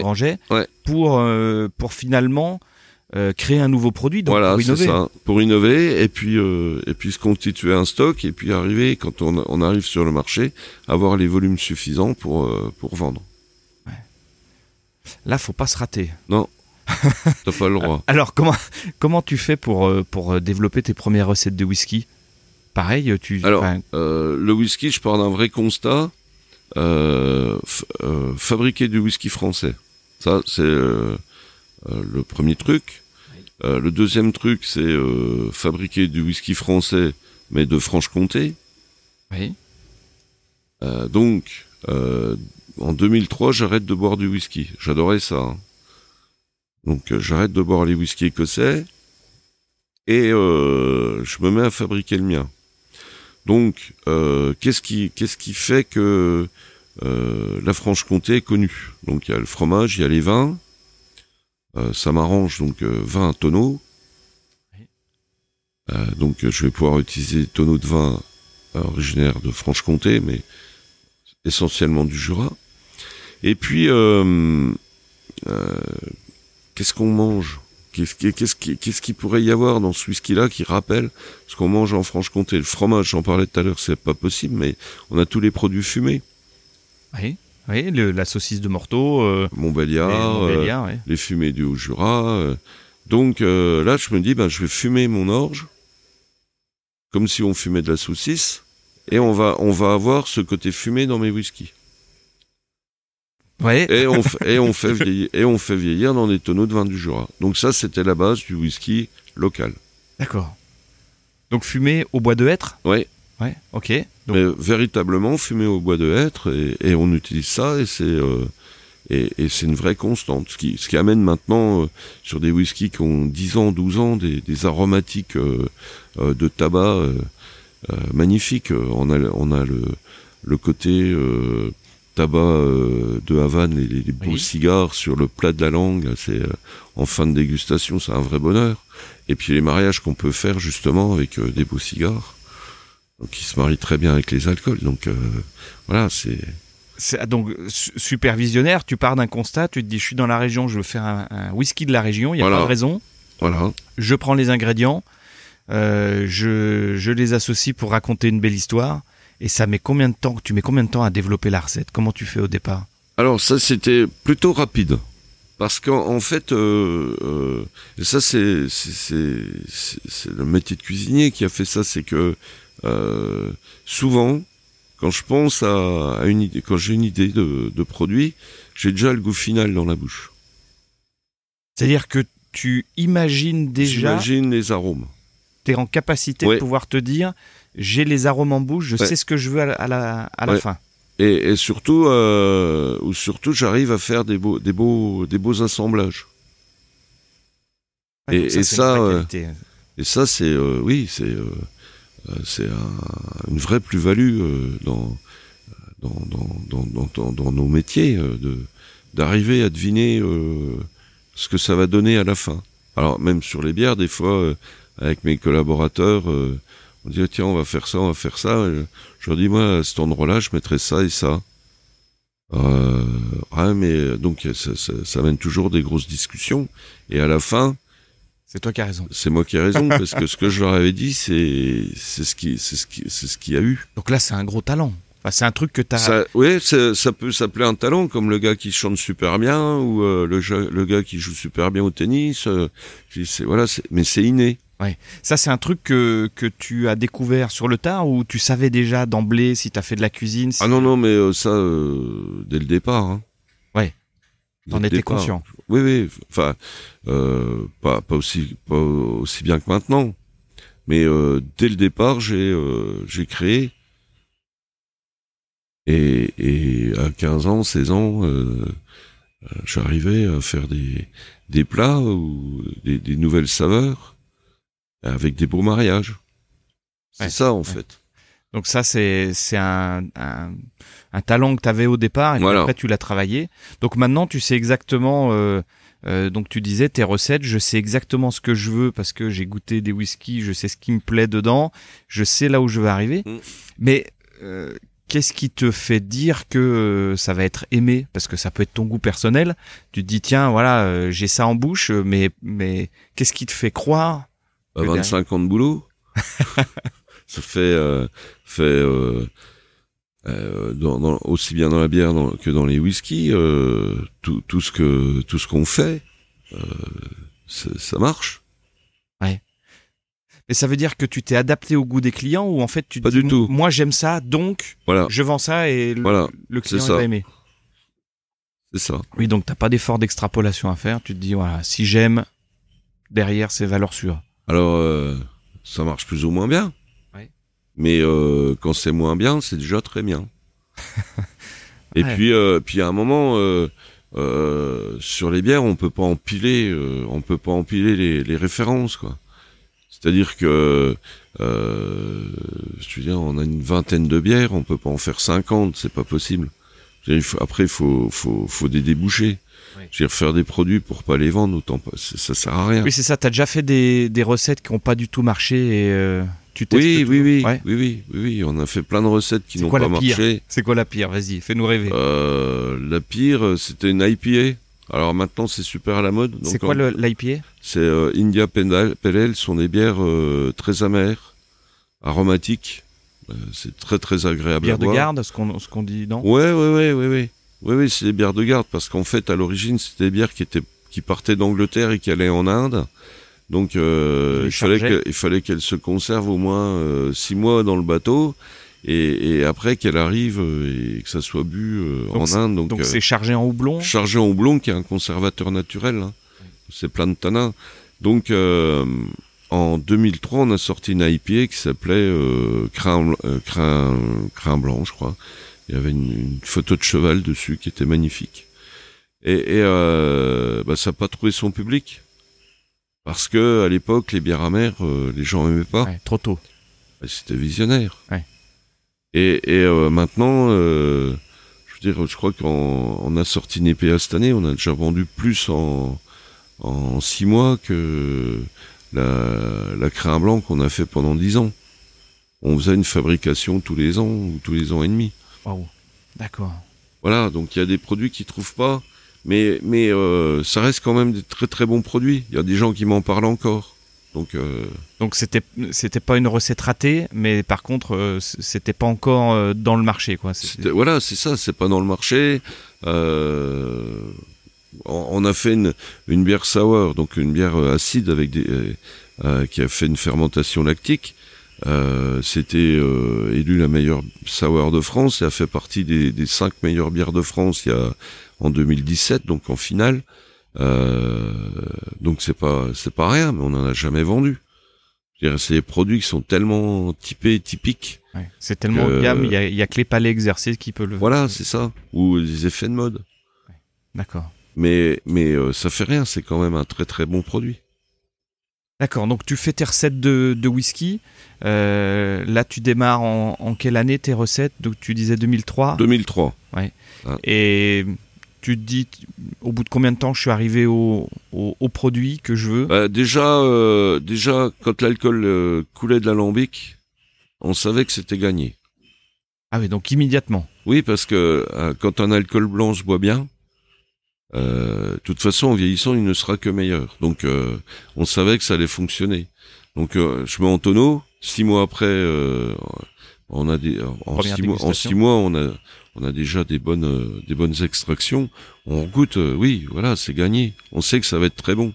Quand euh, euh quand les les les gens qui tournent dans le monde du whisky viennent me voir parce que ça s'est su que ça s'est su qu'on fabriquait du whisky et souvent les journalistes qui s'occupent du whisky sont aussi ceux qui s'occupent de la bière donc ils viennent me voir, on, on va dans la cave, on fait goûter, les mecs ils tombent sur le cul. Dis bon, bah, c'est bon, euh, voilà, euh, on a la presse derrière, euh, des, des presses spécialisées. quand l'animateur de France Inter, Gaudry, sort ses bouquins, il fait une page sur mes whisky, il fait une page sur mes bières, donc voilà, on, on a des, des, des, gens qui sont quand même des prescripteurs, qui sont écoutés par des millions de personnes. On se dit voilà oui, on est on est repéré, donc euh, voilà, c'est bien. Pas besoin de publicité. Bah non, à part ça. non là, euh, euh c'est euh, je sais plus quel magazine là. Ouais, qui, est, euh, qui est sur ton bureau. Qui est sur mon bureau. je veux dire, dans les coups de cœur, dans les coups de cœur, il y a notre whisky dedans, quoi. Euh, dans l'équipe magazine, ils avaient fait un, spécial whisky il y a trois mois, on est dedans. Euh, les journalistes japonais euh, viennent ici pour visiter la cave. Mais ça, t'as as de la relation presse ou c'est que du non, bouche non, à oreille Non, c'est que du bouche à oreille. Ouais, tu, tu, pas d'effort, quoi, ça. Ah non, non, non, bah non, ça, c'est je, je faisais des efforts de communication presse, ça se saurait. Donc c'est que de la prescription. Génial. Comment tu le fais vieillir ton whisky euh, Parce que tu l'as sorti de la lambie. Donc ouais. tu as fumé ton orge. Ouais. T'extrais ton sucre. Ouais. Et ensuite tu distilles ton. Voilà. Donc on fait tu fermenter. Ça fait de l'alcool. Voilà. Donc en gros tu fais une bière. En fait c'est une bière sans houblon. Ouais. Ok. Voilà. Bière sans houblon. Tu le distilles. Voilà. Et euh, après on va mettre l'alcool dans des tonneaux. Donc euh, l'essentiel de nos tonneaux viennent du Jura. Donc euh, vin jaune, vin de paille, macvin, savagnin, chardonnay houillé, euh, pas houillé, enfin tous les tonneaux de vin du Jura. J'ai même des rouges. Et, et euh, là, on va euh, les remplir avec de l'alcool qui a été distillé et on va laisser vieillir. Donc euh, on fait, en fait, c'est un travail de patience. Tu fais rien. Ouais, on, on, tu, on, les, on, on suit euh, les tonneaux. Déjà, on est obligé euh, euh, de les suivre pour les douanes une fois par an euh, pour pour les stocks. Pour la part Et, des anges euh, Oui, pour déterminer la part des anges. Parce que simplement, euh, pour les auditeurs, ceux qui sont pas expérimentés, on... il y a une partie de l'alcool qui s'évapore Et ça, tu es obligé de le déclarer aux douanes parce que c'est du stock qui s'envole. Voilà, c'est ça. Donc on a droit à un maximum de 5%. Nous on est à 3,5, donc ce qui est un taux d'évaporation qui est, qui est, qui est, qui est bon. Euh, tout au long de l'année, on va s'occuper quand même un peu des tonneaux, on va les oxygéner. C'est-à-dire que euh, pour accélérer le vieillissement, on va vider le tonneau et le remplir. Dans tu brasses quoi. Ouais. voilà dans, dans, la, dans la même on le vide en deux minutes on le remplit en deux minutes. Mais euh, le, le fait d'être euh, pompé dans une cuve et remis dans le tonneau il y a une oxygénation qui se fait donc ça on le fait deux fois par an. Euh, on a une cave qui est quand même une cave différente des caves de vignerons où eux ils ont besoin de stabilité ou une cave à 10 degrés 11 degrés c'est parfait nous on a une cave qui descend à 1 degré en hiver et qui monte à 20 en été donc on a des chocs thermiques qui accélèrent aussi le vieillissement des alcools. D'accord, donc ça c'est quasiment fait exprès. C'est fait exprès, c'est même euh, bien étudié. D'accord. c'est même bien étudié. Euh, on a, on a, euh, on a fait le bâtiment, on a pensé le bâtiment exprès pour ça. Voilà. Donc tu, tu fais vieillir ton, ton whisky combien de temps? Alors la loi nous oblige trois ans de tonneau. Oui. Et nous on saura rien avant six ans double. Ça correspond à quoi dans les dans les appellations whisky cognac rhum? Là, on a les, les VO, VSOP. Non, euh, dans le whisky, il y a pas. Il y a pas ça. Non, dans le whisky, vous avez, il y a les, choses qu'on a, c'est euh, les indications de de grains, c'est-à-dire qu'on peut avoir euh, euh, pure malt ou single malt, où là c'est c'est vraiment du malt d'orge. D'accord. Après, on peut avoir des blends donc les blends, c'est des mélanges de, de plusieurs céréales, maltais ou non maltais. Et après, il y a, y a, des appellations comme single cask, un seul tonneau, et puis il y a des notions de d'âge aussi. D'accord. Un seul tonneau, ça veut dire que c'est c'est pas des tonneaux qui ont été mélangés, c'est ça? Voilà, c'est ça. Donc euh, il y a un tonneau qui, qui est très bon, qui vous plaît, ben vous faites un seul un embouteillage avec un seul tonneau. Sinon, toi, tu, tu fais des assemblages ou c'est que du single euh? Alors nous, on fait euh, on fait des ce qu'on appelle des small batch, c'est-à-dire qu'on mélange très peu de tonneaux.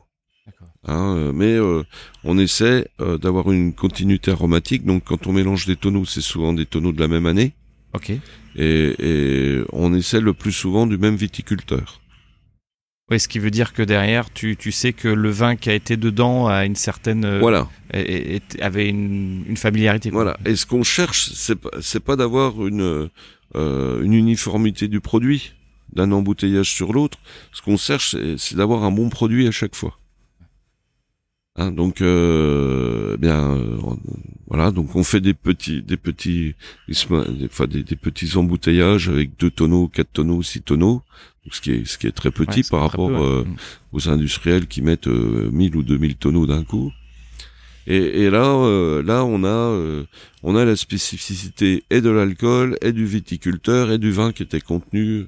Et c'est vrai que entre deux viticulteurs il y a, y a, y a une, vraiment une différence aromatique. Ah, toi, tu le sens. Euh, ah oui, oui. oui, oui. Alors, ça veut dire aussi que, étant donné que tu utilises des tonneaux qui sont qui ont déjà été utilisés, mm. euh, ça veut dire aussi que tu peux pas faire euh, le même whisky euh, avec euh, tous ces différents tonneaux. Bah non. donc tu es obligé de faire des des whiskies spéciales. spéciaux, oui, mais après, c'est, on accepte ça d'un vigneron. C'est-à-dire que euh, suivant l'année, euh, on va avoir plus de soleil, moins de soleil, plus de pluie, du gel. Euh, on va avoir des années avec des aromatiques puissantes, d'autres années avec des aromatiques plus légères. donc on accepte que le que, le vin soit le fruit du temps. Et bien sûr après il y a la, maîtrise du de la vinification et tout, mais ça c'est pour faire un bon produit. Mais mais euh, le meilleur des vinificateurs, s'il a une mauvaise année, il va pas faire le, le, meilleur vin de, sa vie. Par contre, il va faire le meilleur vin possible. Et nous, moi, je suis, enfin, je, réfléchis ça de la même façon, c'est-à-dire que mes clients, ils savent que mon whisky, c'est un peu le reflet de des vins qu'il y a eu dans le tonneau.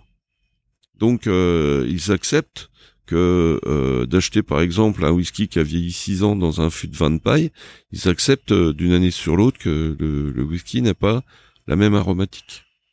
Oui, c'est On aura toujours la même ligne. on est, t'as, la même base, par contre. Euh, par il contre, il y, a des subtilités aromatiques différentes. Ce que les industriels ne peuvent pas faire. Ils peuvent pas se permettre. Quand vous achetez un Lagavulin 16 ans, il faut qu'il ait le goût du Lagavulin 16 ans. Chez moi, ça sera jamais le cas. Ça, veut dire aussi que c'est un changement de, paradigme. Avant, on avait des, on, on essayait d'avoir tout le temps la même régularité sur euh, sur un produit parce que le consommateur veut ça. En fait, toi, tu dis, ben non, mon produit il est un peu personnalisé, enfin il est, il est spécifique, euh, donc tu l'aimes, tu l'aimes pas, mais euh, en tout cas je pourrais pas faire euh, d'une année sur l'autre ou, ou de manière régulière sur 10 ans le même produit. Donc ça il faut le, il faut l'accepter dès le départ. Il faut l'accepter dès le départ. Mais, ça fait partie aussi du, du charme du produit. Oui, tout à fait. Et puis maintenant les consommateurs attendent ça aussi. Enfin les, les, nouveaux consommateurs, on va dire.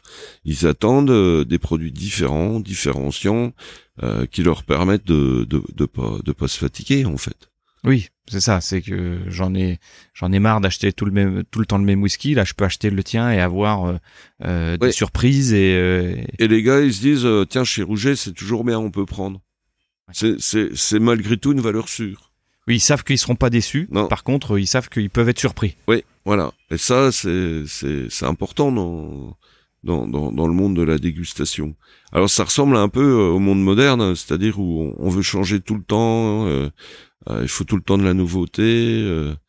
mais mais quelque part, c'est enraciné quand même, enraciné quand même la nouveauté perpétuelle dans dans un vrai territoire, terroir. Et ça, c'est pas mal. J'aime bien cette idée euh, de d'un produit hyper, hyper, hyper vieux dans, dans la conception, euh, mais euh, arriver à en faire en faire quelque chose de volatile. Mais mais pas si volatile que ça parce que en fait, comme il y a toute une histoire derrière, une vraie un vrai travail, ça reste ça reste dans les esprits. Donc euh, j'aime bien cette notion là de. Est-ce que est-ce que tu avais déjà des des, des apports euh, de marketing? Est-ce que tu as déjà lu des livres comme L'Océan Bleu par exemple Non, j'en ai entendu parler. Ouais, c'est ça qui est, qui est dingue parce que quand je t'entends parler, euh, tu as mis en application de manière euh, quasi instinctive euh, des, des, des, des, process de stratégiques qui sont étudiés. L'Océan Bleu par exemple, c'est comment arriver sur un marché qui est, qui est, qui est déjà rouge de, de concurrents et arriver avec quelques éléments différenciants à faire un produit qui, euh, qui trouve son marché très rapidement et avec une croissance euh, énorme. Mm. C'est-à-dire tu et le prix là-dedans, il a plus aucun, euh, il, il, a plus d'intérêt le, le prix en, en l'occurrence on peut acheter ton whisky, euh, je sais pas moi, 30, 40, 50 euros, euh, mais on peut, on sera pas en mesure de le comparer euh, aux concurrents parce qu'il est complètement différent. Ouais, c'est vrai. Et que en plus derrière, tu racontes une histoire. Oui, et, et euh, le, le, le, prix, le, enfin le, le, prix, il est en rien euh, important dans, dans, dans mes whiskies. quand on fait les portes ouvertes, des fois il y a belles histoires, il y a des gens qui arrivent euh, qui ont envie d'acheter les bouteilles. Bon, elles sont en ce moment c'est 50 euros, ce qui est quand même une somme. Et euh, on voit les gens. Euh, et ben non, mais moi j'ai pas 50 quoi. Je peux pas. Euh, le gars il a 30 balles dans la poche. Et on le voit revenir dans l'après-midi avec un billet, enfin avec 20 euros de plus. il dit ah ben finalement j'ai vu ma belle-mère, ça sera mon cadeau de Noël. Donc ouais, il y, a cette notion de, de désir qu'on crée qui est quand même euh, bah, c'est hyper satisfaisant de, de se dire que on fabrique un produit que les gens désirent. Ouais. Ouais, c'est kiffant ça. Enfin, ah, enfin c'est euh, oui oui ça vaut euh, ça vaut toute la commande de métro qui va vous commander 50 palettes sans aucun rapport humain. et là un gars il vient acheter une bouteille et ça amène du bonheur, pas qu'à moi même à mes employés quand bah, ils en ils en parlent encore. On dit, ah putain, un coup il y a un gars qui est venu et tout. Euh. Mais voilà, donc ça veut dire que on suscite le désir, l'envie, c'est bien. C'est bah, c'est euh, c'est. Euh. Combien t'as d'employés aujourd'hui dans la Là, on a une vingtaine. Une vingtaine d'employés. Mm. Est-ce que tu arrives encore Est-ce que c'est encore toi qui vas sur les stands Est-ce que c'est toi qui fais encore les salons Est-ce que t'es es encore dans le dans la conception de recettes? Ouais, ouais, c'est c'est moi qui fais les c'est moi qui fais les salons. Ça ça me fatigue bien Mais euh, j'imagine. Mais c'est important d'aller voir le client final. Ça c'est ça c'est ton carburant ou un jour tu te dis non, non j'arrête ces conneries? Oui, en fait ça a été longtemps mon carburant. Maintenant je dis je me dis il faut que j'arrête les conneries, il faut que je mette les jeunes au boulot et, et que j'aille les les soutenir de de, de jours. Mais je veux dire quand on part une semaine sur un salon derrière, euh, physiquement, il faut 15 jours pour me remettre, et ça, ça commence à, devenir compliqué. Mais euh, il faut pas qu'on les abandonne, les salons. C'est quand même un vecteur, euh, un vecteur publicitaire euh, important. Toi, tu sens qu'il y a encore, il y a encore de l'intérêt pour ce, pour ce média-là qui est. Alors, les, les salons, les salons typés, c'est-à-dire produits du terroir, euh, vin et vin et, produits, vin et produits d'exception. Mais alors tout ce qui est euh, foire, euh, gastro, enfin même foire gastronomique maintenant ça vaut plus rien. D'accord. Il faut vraiment que ce soit des salons avec des vrais producteurs. Oui, c'est-à-dire que on, il faut qu'il y ait des gens qui, qui aient des, histoires à raconter. Il faut qu'il y ait un, il y a un vrai contact humain. Euh... Ouais. ouais, parce que euh, les, les, les, salons gastronomiques sont devenus des salons qui sont euh, euh, qui où les exposants sont des gens du voyage. Hein, euh, c'est pas péjoratif ce que je dis ça, c'est des gens qui ne qui sont des commerçants itinérants. Oui, ils ne commercent que dans les salons et ils font le tour. Et... Mais euh, ces gens-là, ils ont, ils, font 10 salons par an et ces 10 salons, ça doit leur permettre de vivre toute l'année, de payer les employés et tout. Donc vous allez manger en général des choses qui sont pas terribles, qui sont vendues des prix fous. Ouais, pour des, des marges, euh, pour pour faire grossir la marge. Voilà, voilà, et, et euh, bah, ça a aucun intérêt. Et on s'aperçoit que les foires. Euh, les foires de, de ville comme il y avait avant, la foire expo, et toutes ces choses-là, ça, ça disparaît. Et euh, à côté de ça, il y a des petits salons qui apparaissent, de salons de vignerons, salons de euh, vignerons produits du terroir, euh, où là, euh, les, les, les, gens reviennent parce qu'il y a des il y a des vrais marchands, enfin des vrais producteurs en face d'eux. Quand le gars parle de son vin, quand le gars parle de ses chocolats, quand moi je parle de mes whisky ou de mes bières, euh, j'en parle parce que c'est moi qui les fais. Oui, Et on en parle bien. Et ça, ça intéresse les gens. Donc euh, ça, ça, ça vaut encore la peine de le faire. Après, les autres, c'est plus. Ouais, c'est plus, c'est plus très intéressant. Les, les, les, bières et spiritueux, c'est des produits à marge C'est des produits qui, qui te permettent d'investir ou euh, c'est la quantité qui te permet d'avoir euh, d'avoir suffisamment pour, Alors, pour faire la croissance Quand t'es tout petit, c'est des produits à très grosse marge. Et quand tu grandis, tu perds énormément de marge dans le sens où, où tu t'es plus distributeur. Ouais, c'est-à-dire que là aujourd'hui, tu vends plus euh, de volume à des à des, du business quoi en, en B2B que en B2C euh, en, en, direct. Parce qu'en fait, euh, le calcul est, il, il, est fait comme ça. Euh, le allez, la bière, elle va se vendre la, la, petite canette, elle va se vendre 2,50 euros dans un magasin. Le, le gars du magasin, lui, il achète et il multiplie son prix par deux. Donc 2,50€, ouais. ça fait 1,25€. Hors taxe? Enfin, 1,25€ ouais. hors taxe chez l'entrepositaire. Voilà. L'entrepositaire, lui, il m'achète et il, double. Donc en fait, ouais. Donc quand on vend en direct, c'est 2,50€ et quand euh, on vend comme moi un entrepositaire, c'est 75, enfin c'est 62 centimes et demi. Enfin voilà. Donc en fait, euh, Ouais, t'as, as une marge qui se réduit comme peau de chagrin. La marge, elle s'est réduite, mais par contre, on a tel volume qu'on a, on a de l'accumulation de marge qui nous permettent de, de, de continuer à investir. Aujourd'hui, tes vendre euh, en, euh, auprès de tes distributeurs, euh, c'est, c'est combien du volume? C'est en pourcentage? Nous, on vend quasiment rien en direct. D'accord. On vend 10% de notre production en direct entre, entre le magasin et... Parce que là, euh, vous, vous le voyez pas, chers auditeurs, mais il y a, y a une boutique euh, qui est, qui est, qui est en bas, euh, sur, sur, laquelle voilà. on peut venir se fournir, et c'est à peu près tout. Ouais, Sinon, Tu, tu vends que aux entrepositaires. Ouais. T'as pas de vente euh, sur Internet, t'as pas de vente euh, de distribution directe euh, mieux structurée. Alors, de la vente Internet, ça se fait, mais c'est un, un, spécialiste de la vente Internet. Nous, on lui, on lui vend les produits et lui les revend. D'accord. Donc il gère la logistique. Toi, t'as pas envie de t'embêter avec ça. En, fait, euh, on fait vraiment notre métier de brasseur. Voilà, on brasse et, et, les gens viennent chercher les produits et les vendre. c'est euh, dans, dans, dans nos entreprises, c'est la seule façon de, de progresser. Euh, avoir une distribution, euh, enfin maîtriser euh, l'ensemble de la distribution, c'est c'est c'est une bêtise énorme. Toi tu penses que c'est pas pas compatible Non, non, non, un géant un géant comme un Heineken le fait par le cadre de France Boisson. ils sont les derniers. Cronenbourg a vendu Distribution il y a dix ans. Euh, Stella Artois a vendu ses entrepôts il y a huit ans. Il y a plus qu'à qui, qui continue avec France Boisson et ils se plantent. S'ils n'avaient pas Paris, ils travailleraient plus. C'est un, brasseur, c'est pas un distributeur, c'est pas le même métier. Et, et, euh, et je pense que le client final voit d'un mauvais œil que le brasseur soit distributeur. Alors si c'est un tout petit, euh, ça passe bien parce qu'il y a des, des rapports humains. En direct. À partir du moment où on grossit un peu, euh, ils ont plus envie de nous voir. Ils ont envie, ils ont autre chose à faire. D'accord. Ouais. Ok. Et puis la distribution, ça a un coût énorme. Oui, c'est ça, c'est que tu tu vends pas des, des nounours en pluche, euh, c'est que tu as, du verre, euh, c'est lourd. C'est lourd. il faut un gros camion, il faut des fois deux livreurs dans le camion parce qu'il faut descendre les produits dans la cave. C'est c'est un métier très très très difficile. Il faut vraiment être spécialiste de ça.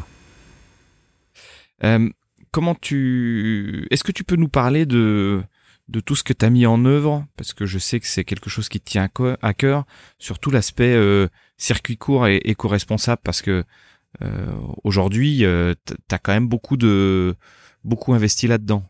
Oui. Tu peux nous en parler? Oui. Donc, il y a dix ans en arrière, je, je fabrique des produits bio. C'est-à-dire que c'était pas forcément dit, mais mais mes bières étaient, fabriquées avec des orges et des houblons bio. Euh, J'avais une petite gamme de, bières bio qui était qui affichée, mais le reste ne l'était pas. Et puis euh, en regardant ça, euh, mes orges arrivaient euh, euh, du fond de l'Allemagne, du fond de la Belgique, de Hollande, les houblons des États-Unis, Australie, Nouvelle-Zélande, parce qu'en Europe il n'y a, a, pas une culture énorme. Et je me dis mais faire du bio, c'est une, une connerie énorme quoi. Déjà, euh, euh, tous nos produits sont jetables puisque nos clients refusent de refusent la consigne. Donc on avait du verre jetable, des cartons jetables. Euh, faire du bio qui arrive des quatre coins du monde dans des contenants qu'on va jeter, ça n'a pas de sens. Donc je suis allé voir les paysans de Blétran, puis les jeunes du coin, je leur ai dit mais il faut absolument me planter de l'orge.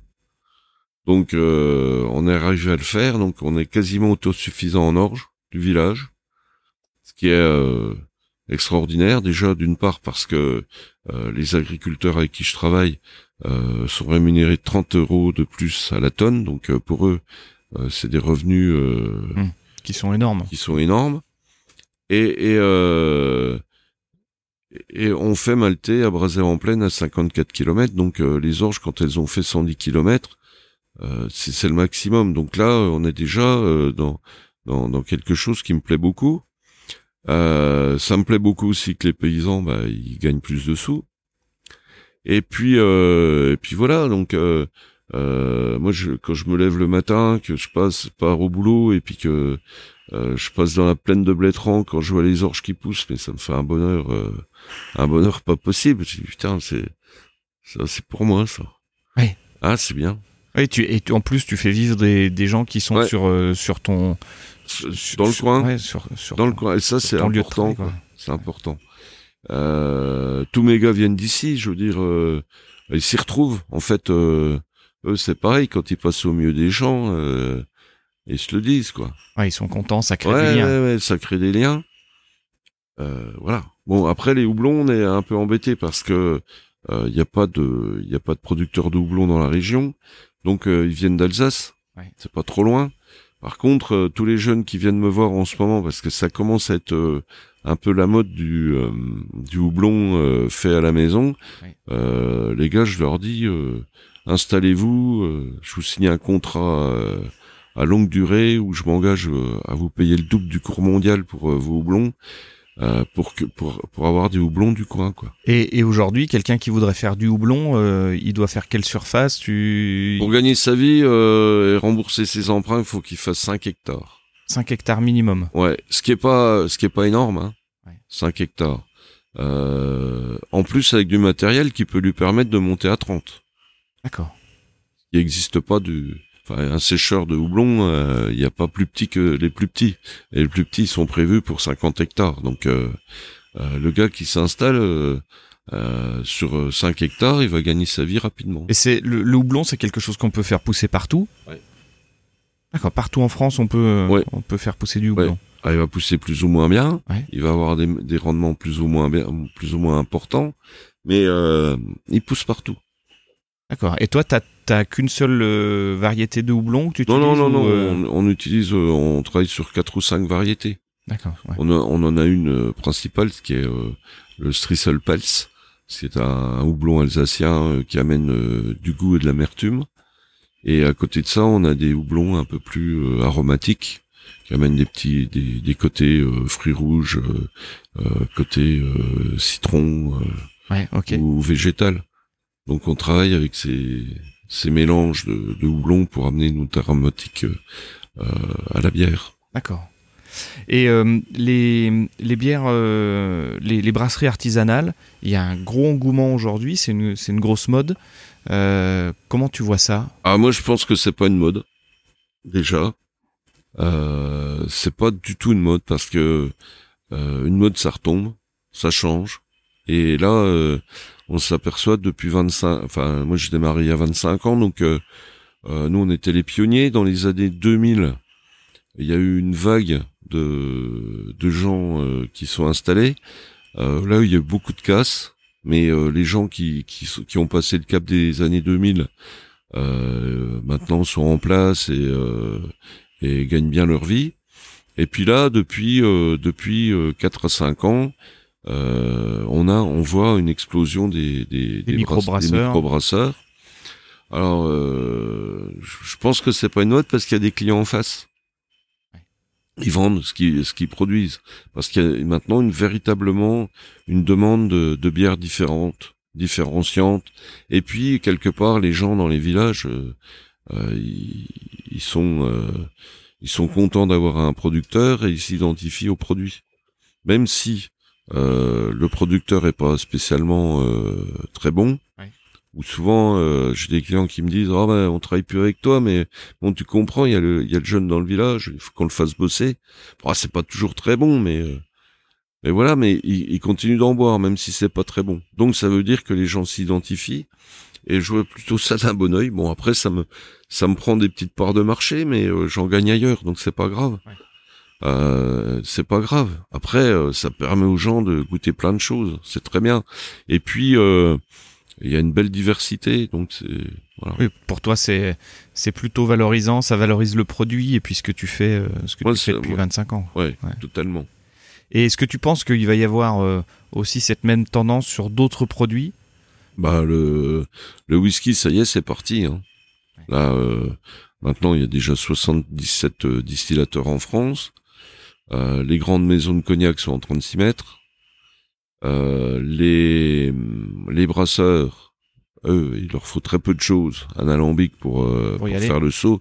Donc, je pense que il y a des jeunes bonnes sans tête qui, qui ont fait du whisky qui ne l'ont pas encore dit. Je pense que d'ici euh, 10 ans, on sera à 1000. Ouais. Ouais. Mais euh, ça fera comme la bière. C'est très bien. Ouais, pour toi, c'est c'est Non, c'est très bien. c'est quelque chose qui C'est euh, une, une, vraie belle filière qui se met en place. Donc c'est bien. Je veux dire, euh, quand on voit maintenant euh, euh, toute cette vague de viticulteurs qui font de la biodynamie, qui font des produits nature et tout, il y a, il y a cinq ans en arrière, personne voulait en boire parce que ça avait des aromatiques différentes. Et quand on voit les volumes qu'ils vendent maintenant et que tous les jeunes qui s'installent se mettent en biodynamie, on voit que plus on est, euh, ouais, plus ça change quoi. plus ça fonctionne. Ouais. Les, les gens changent, euh, changent leur palais. Oui, c'est parce qu'on a été éduqué aussi euh, Ah oui. avec ça, euh, avec oui. la de l'industriel euh, Bien sûr. fait à bas coût. Ça fait euh, 15 ans que je fais du Juracola. Mais pourquoi je fais du Juracola? Parce que je veux, je veux habituer les gosses à, à des boissons moins sucrées. Et, et ça marche. Parce que quand je vois les gamins qui boivent du Juracola quand ils passent au Coca ou au, ou au Pepsi, ils aiment plus. Ouais.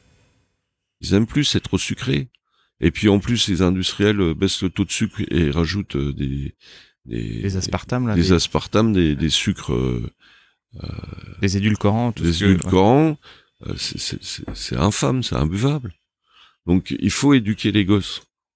Donc on commence par des boissons sucrées et après on les amène sur les boissons alcoolisées, mais avec modération. Avec, non, non, mais justement, je, oui, on les amène sur sur des boissons euh, alcoolisées, mais pas pour pas pour se saouler, c'est pour euh, pour goûter quelque chose de encore, différent. Encore une fois, c'est c'est c'est effectivement euh, important d'éduquer le d'éduquer le palais, puis de montrer qu'on peut apprécier un produit sans être obligé de, de s'enfiler la bouteille Bien et, sûr. et puis de rouler par terre. Bien sûr.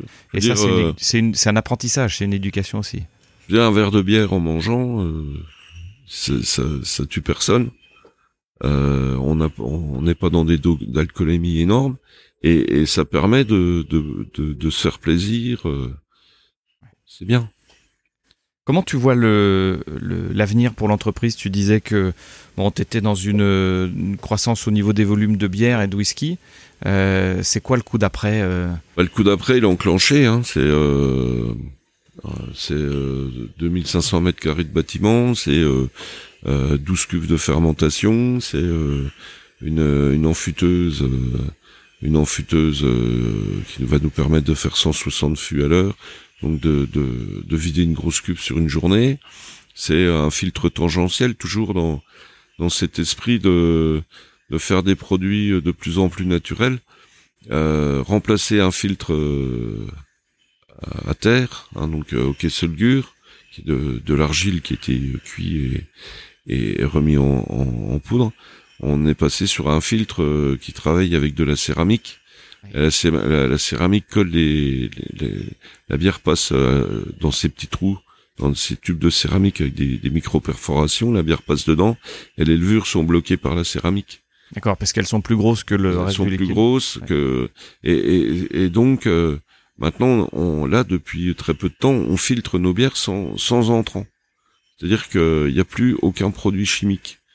Qui- ou ou pas pas dans le temps dans le sens chimique je parle pas de de produits euh, non naturels je parle euh, de produits travaillés Ouais. en fait. Hein, il n'y a plus d'entrant donc euh, on voilà on a démarré là. Donc euh, ça vaut une fortune mais par contre ça filtre euh, sans, sans rien faire quoi sans rien ajouter ça c'est très bien donc euh, les cuves le bâtiment donc euh, on va on va euh, investir 5 millions d'euros là Waouh. Et donc toujours sur sur Blétran ici sur toujours site. sur Blétran on va ça va on va créer 5 6 emplois Ouais. donc c'est bien je Alors comment comment t'embauches aujourd'hui? T'as des difficultés à embaucher Ouais, c'est- ouais, terrible. Alors, on a on a les jeunes, on a les jeunes qui qui font des formations pour être brasseurs. Euh, donc, euh, nous on les, on les on les embauche, on les forme et dès qu'ils sont formés, ils se barrent. Parce que euh, un jeune, c'est pas fait pour rester, c'est fait pour voyager. Donc, je leur veux pas qu'ils se sauvent. Par contre, ça m'embête parce que je les ai formés pendant un an. Et euh, quand ils sont formés, quand ils peuvent euh, être indépendants, bah, ils s'en vont. Ouais. Ça, ça me gêne. Donc euh, maintenant, euh, on embauche des gens volontaires. C'est-à-dire? C'est-à-dire, Explique-nous. euh, euh, il y a un, un- un menuisier vient chez moi, il a 35 ans, il me dit ah, j'adorerais faire de la bière, ça me plaît et tout, j'ai envie de devenir brasseur. Et, et voilà, il, po- il postule, donc je l'embauche et je vais le former. Ouais. Et là, tu sais que lui, il a, il va rester? Euh, lui, il va rester à moi un peu plus longtemps. Ouais. Parce que déjà, il est, euh, il il a fait sa vie. Souvent, il est marié, il a sa maison. Donc euh, voilà. Donc j'embauche des gens qui sont pas forcément formés et, et on les forme.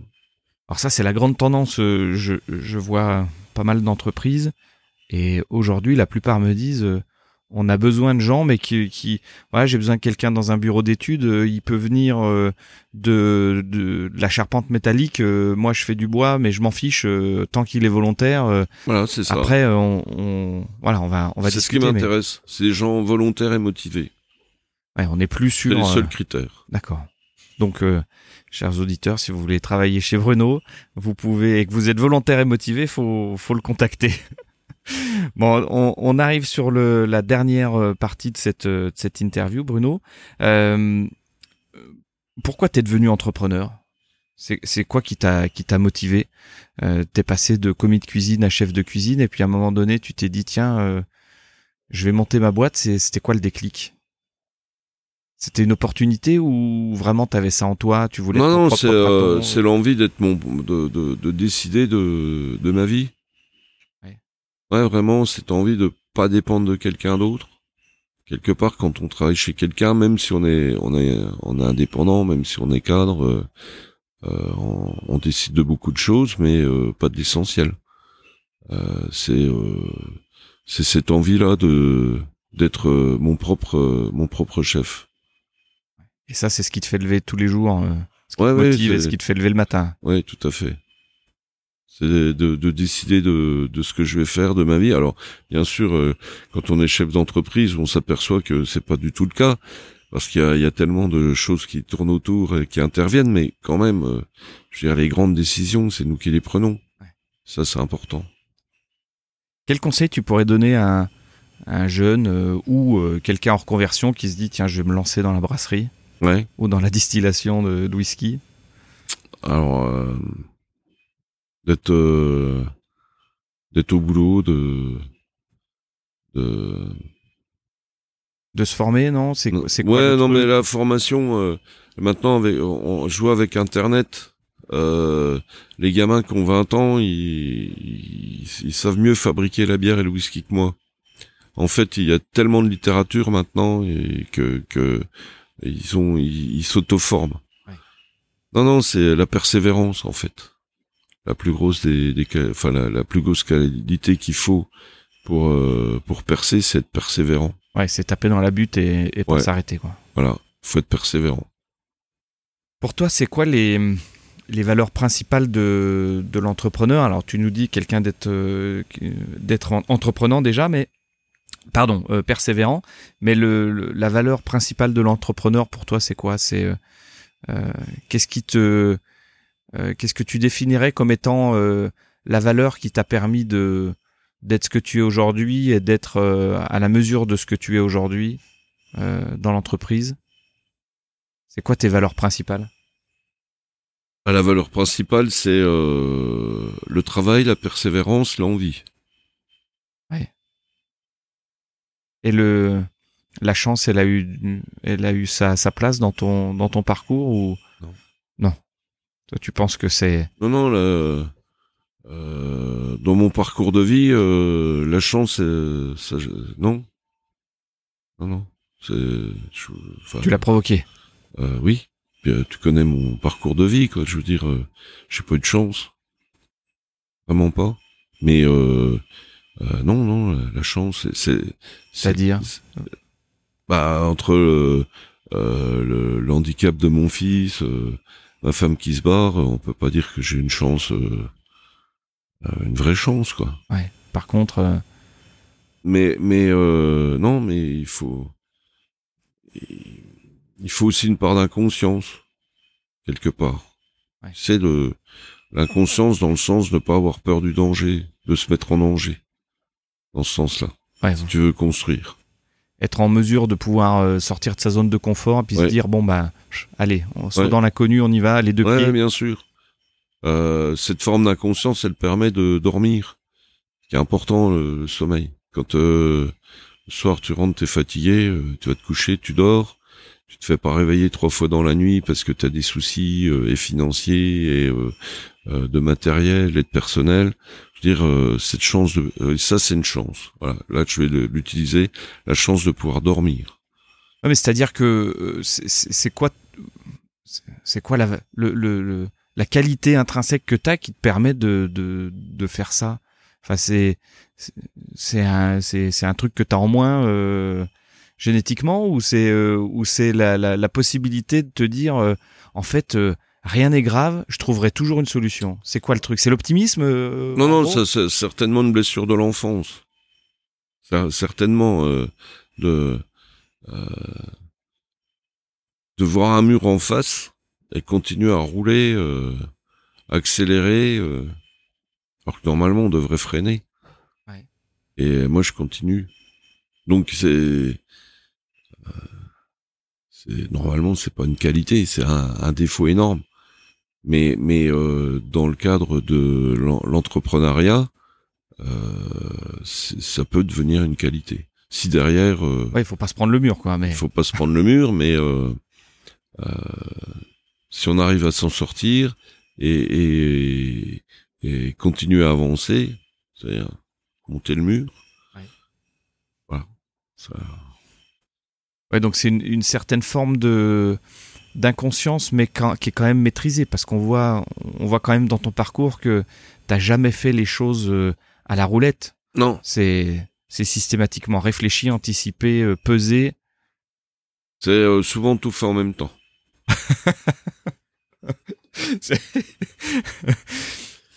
ouais, j'ai du mal à, à, le concevoir, mais. Non, mais. C'est c'est ça. C'est ce que t'appellerais l'instinct, quoi. Ouais, c'est de l'instinct. C'est de l'instinct.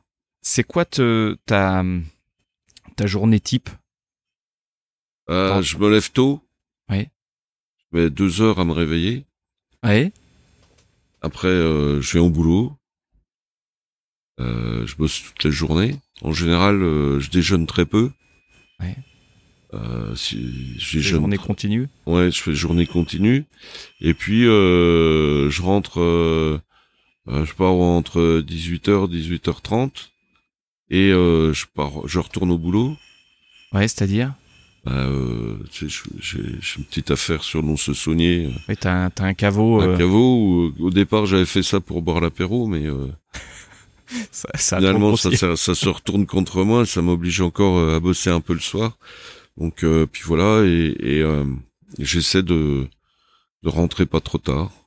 ouais, c'est ça. C'est c'est quoi pas trop tard? 11 heures minuit. Ouais. Donc petite nuit et petite nuit euh, réveil à 6 heures. Est-ce que tu as des manies, des des tics? Des petits défauts comme ça qui enfin qui sont pas forcément des défauts mais euh Grosse question. Grosse question. Je fume plus. Ouais. Euh, je bois un petit peu, mais pas trop. Avec modération, on le répète. Voilà. euh, en petit tic, non, mais euh, en manie,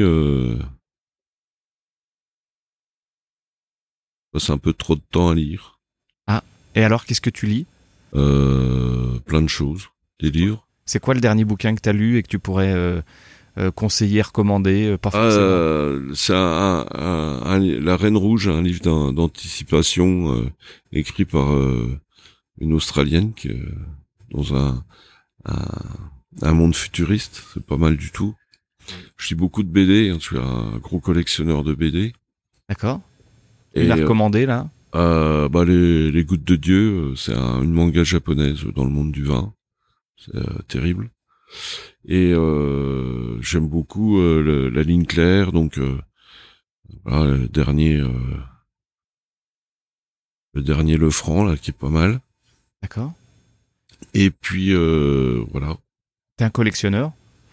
Euh, En fait, non, je je suis pas un collectionneur. Par contre, euh, je je ne conçois pas euh, de de me séparer de des livres. Ah, donc les livres, c'est... Livres et BD, euh, euh, je crois que la première BD, j'ai acheté en 1969, c'était un Tintin. J'étais tout petit, mais euh, c'était ma première BD. Et euh, elle vaut une fortune d'ailleurs, puisque c'était l'édition originale. D'accord, waouh. Ah, ça vaut 2500 euros. Ouais. Euh, et j'ai jamais, je, je, je, jette pas. Quand, même quand j'achète un magazine euh, un magazine euh, sur, dans, de bagnole ou truc comme ça, je jette pas. tout, tout, tout ce qui se lit, je le garde. D'accord. Donc ça, ça pourrait être une manie. ça pourrait être une manie. Mais euh, bon, euh, ça, ça prend de la place dans la bibliothèque. Ouais, c'est, il faut avoir une grosse bibliothèque du coup. Elle est grosse. Est-ce qu'il y a un échec dans ta vie qui, qui a été marquant et et euh... Non, non, les échecs, je les oublie rapidement. Ouais. pour toi, c'est. Non, non, euh, je me pollue pas la vie avec les échecs. Tu tournes la page et tu rebondis tout de ah suite. Ah ouais, ouais, tout de suite.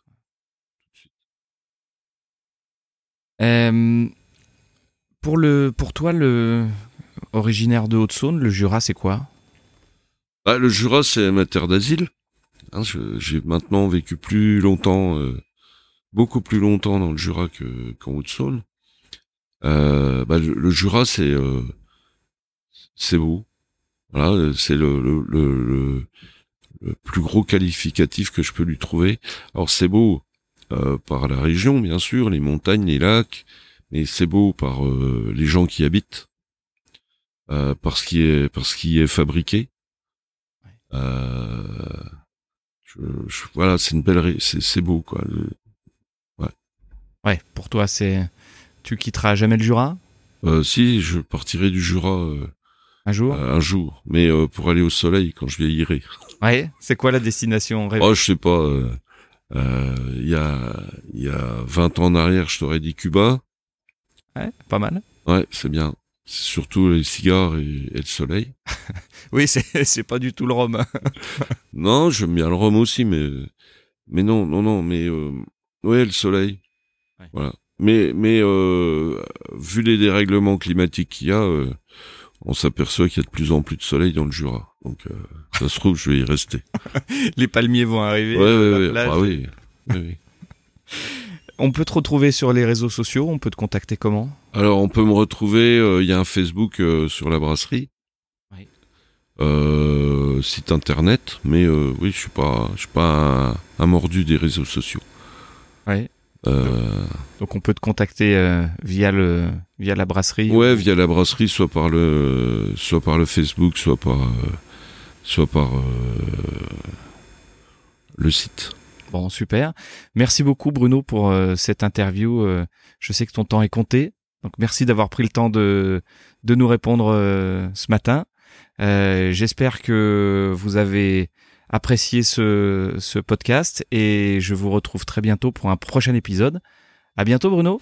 À bientôt. Allez, au revoir. Au revoir. Je vous remercie d'avoir écouté cet épisode d'Esprit Startup jusqu'au bout. J'espère qu'il vous a plu. Si vous aimez ce podcast, merci de le partager autour de vous, d'en parler à vos amis, votre famille et vos collègues, et de le noter 5 étoiles sur iTunes, Apple Podcast ou Google Podcast. Rendez-vous sur le site espritstartup.io pour vous inscrire à la newsletter et être au courant des nouveaux épisodes. C'était Olivier Morin, merci encore de votre écoute et à très bientôt.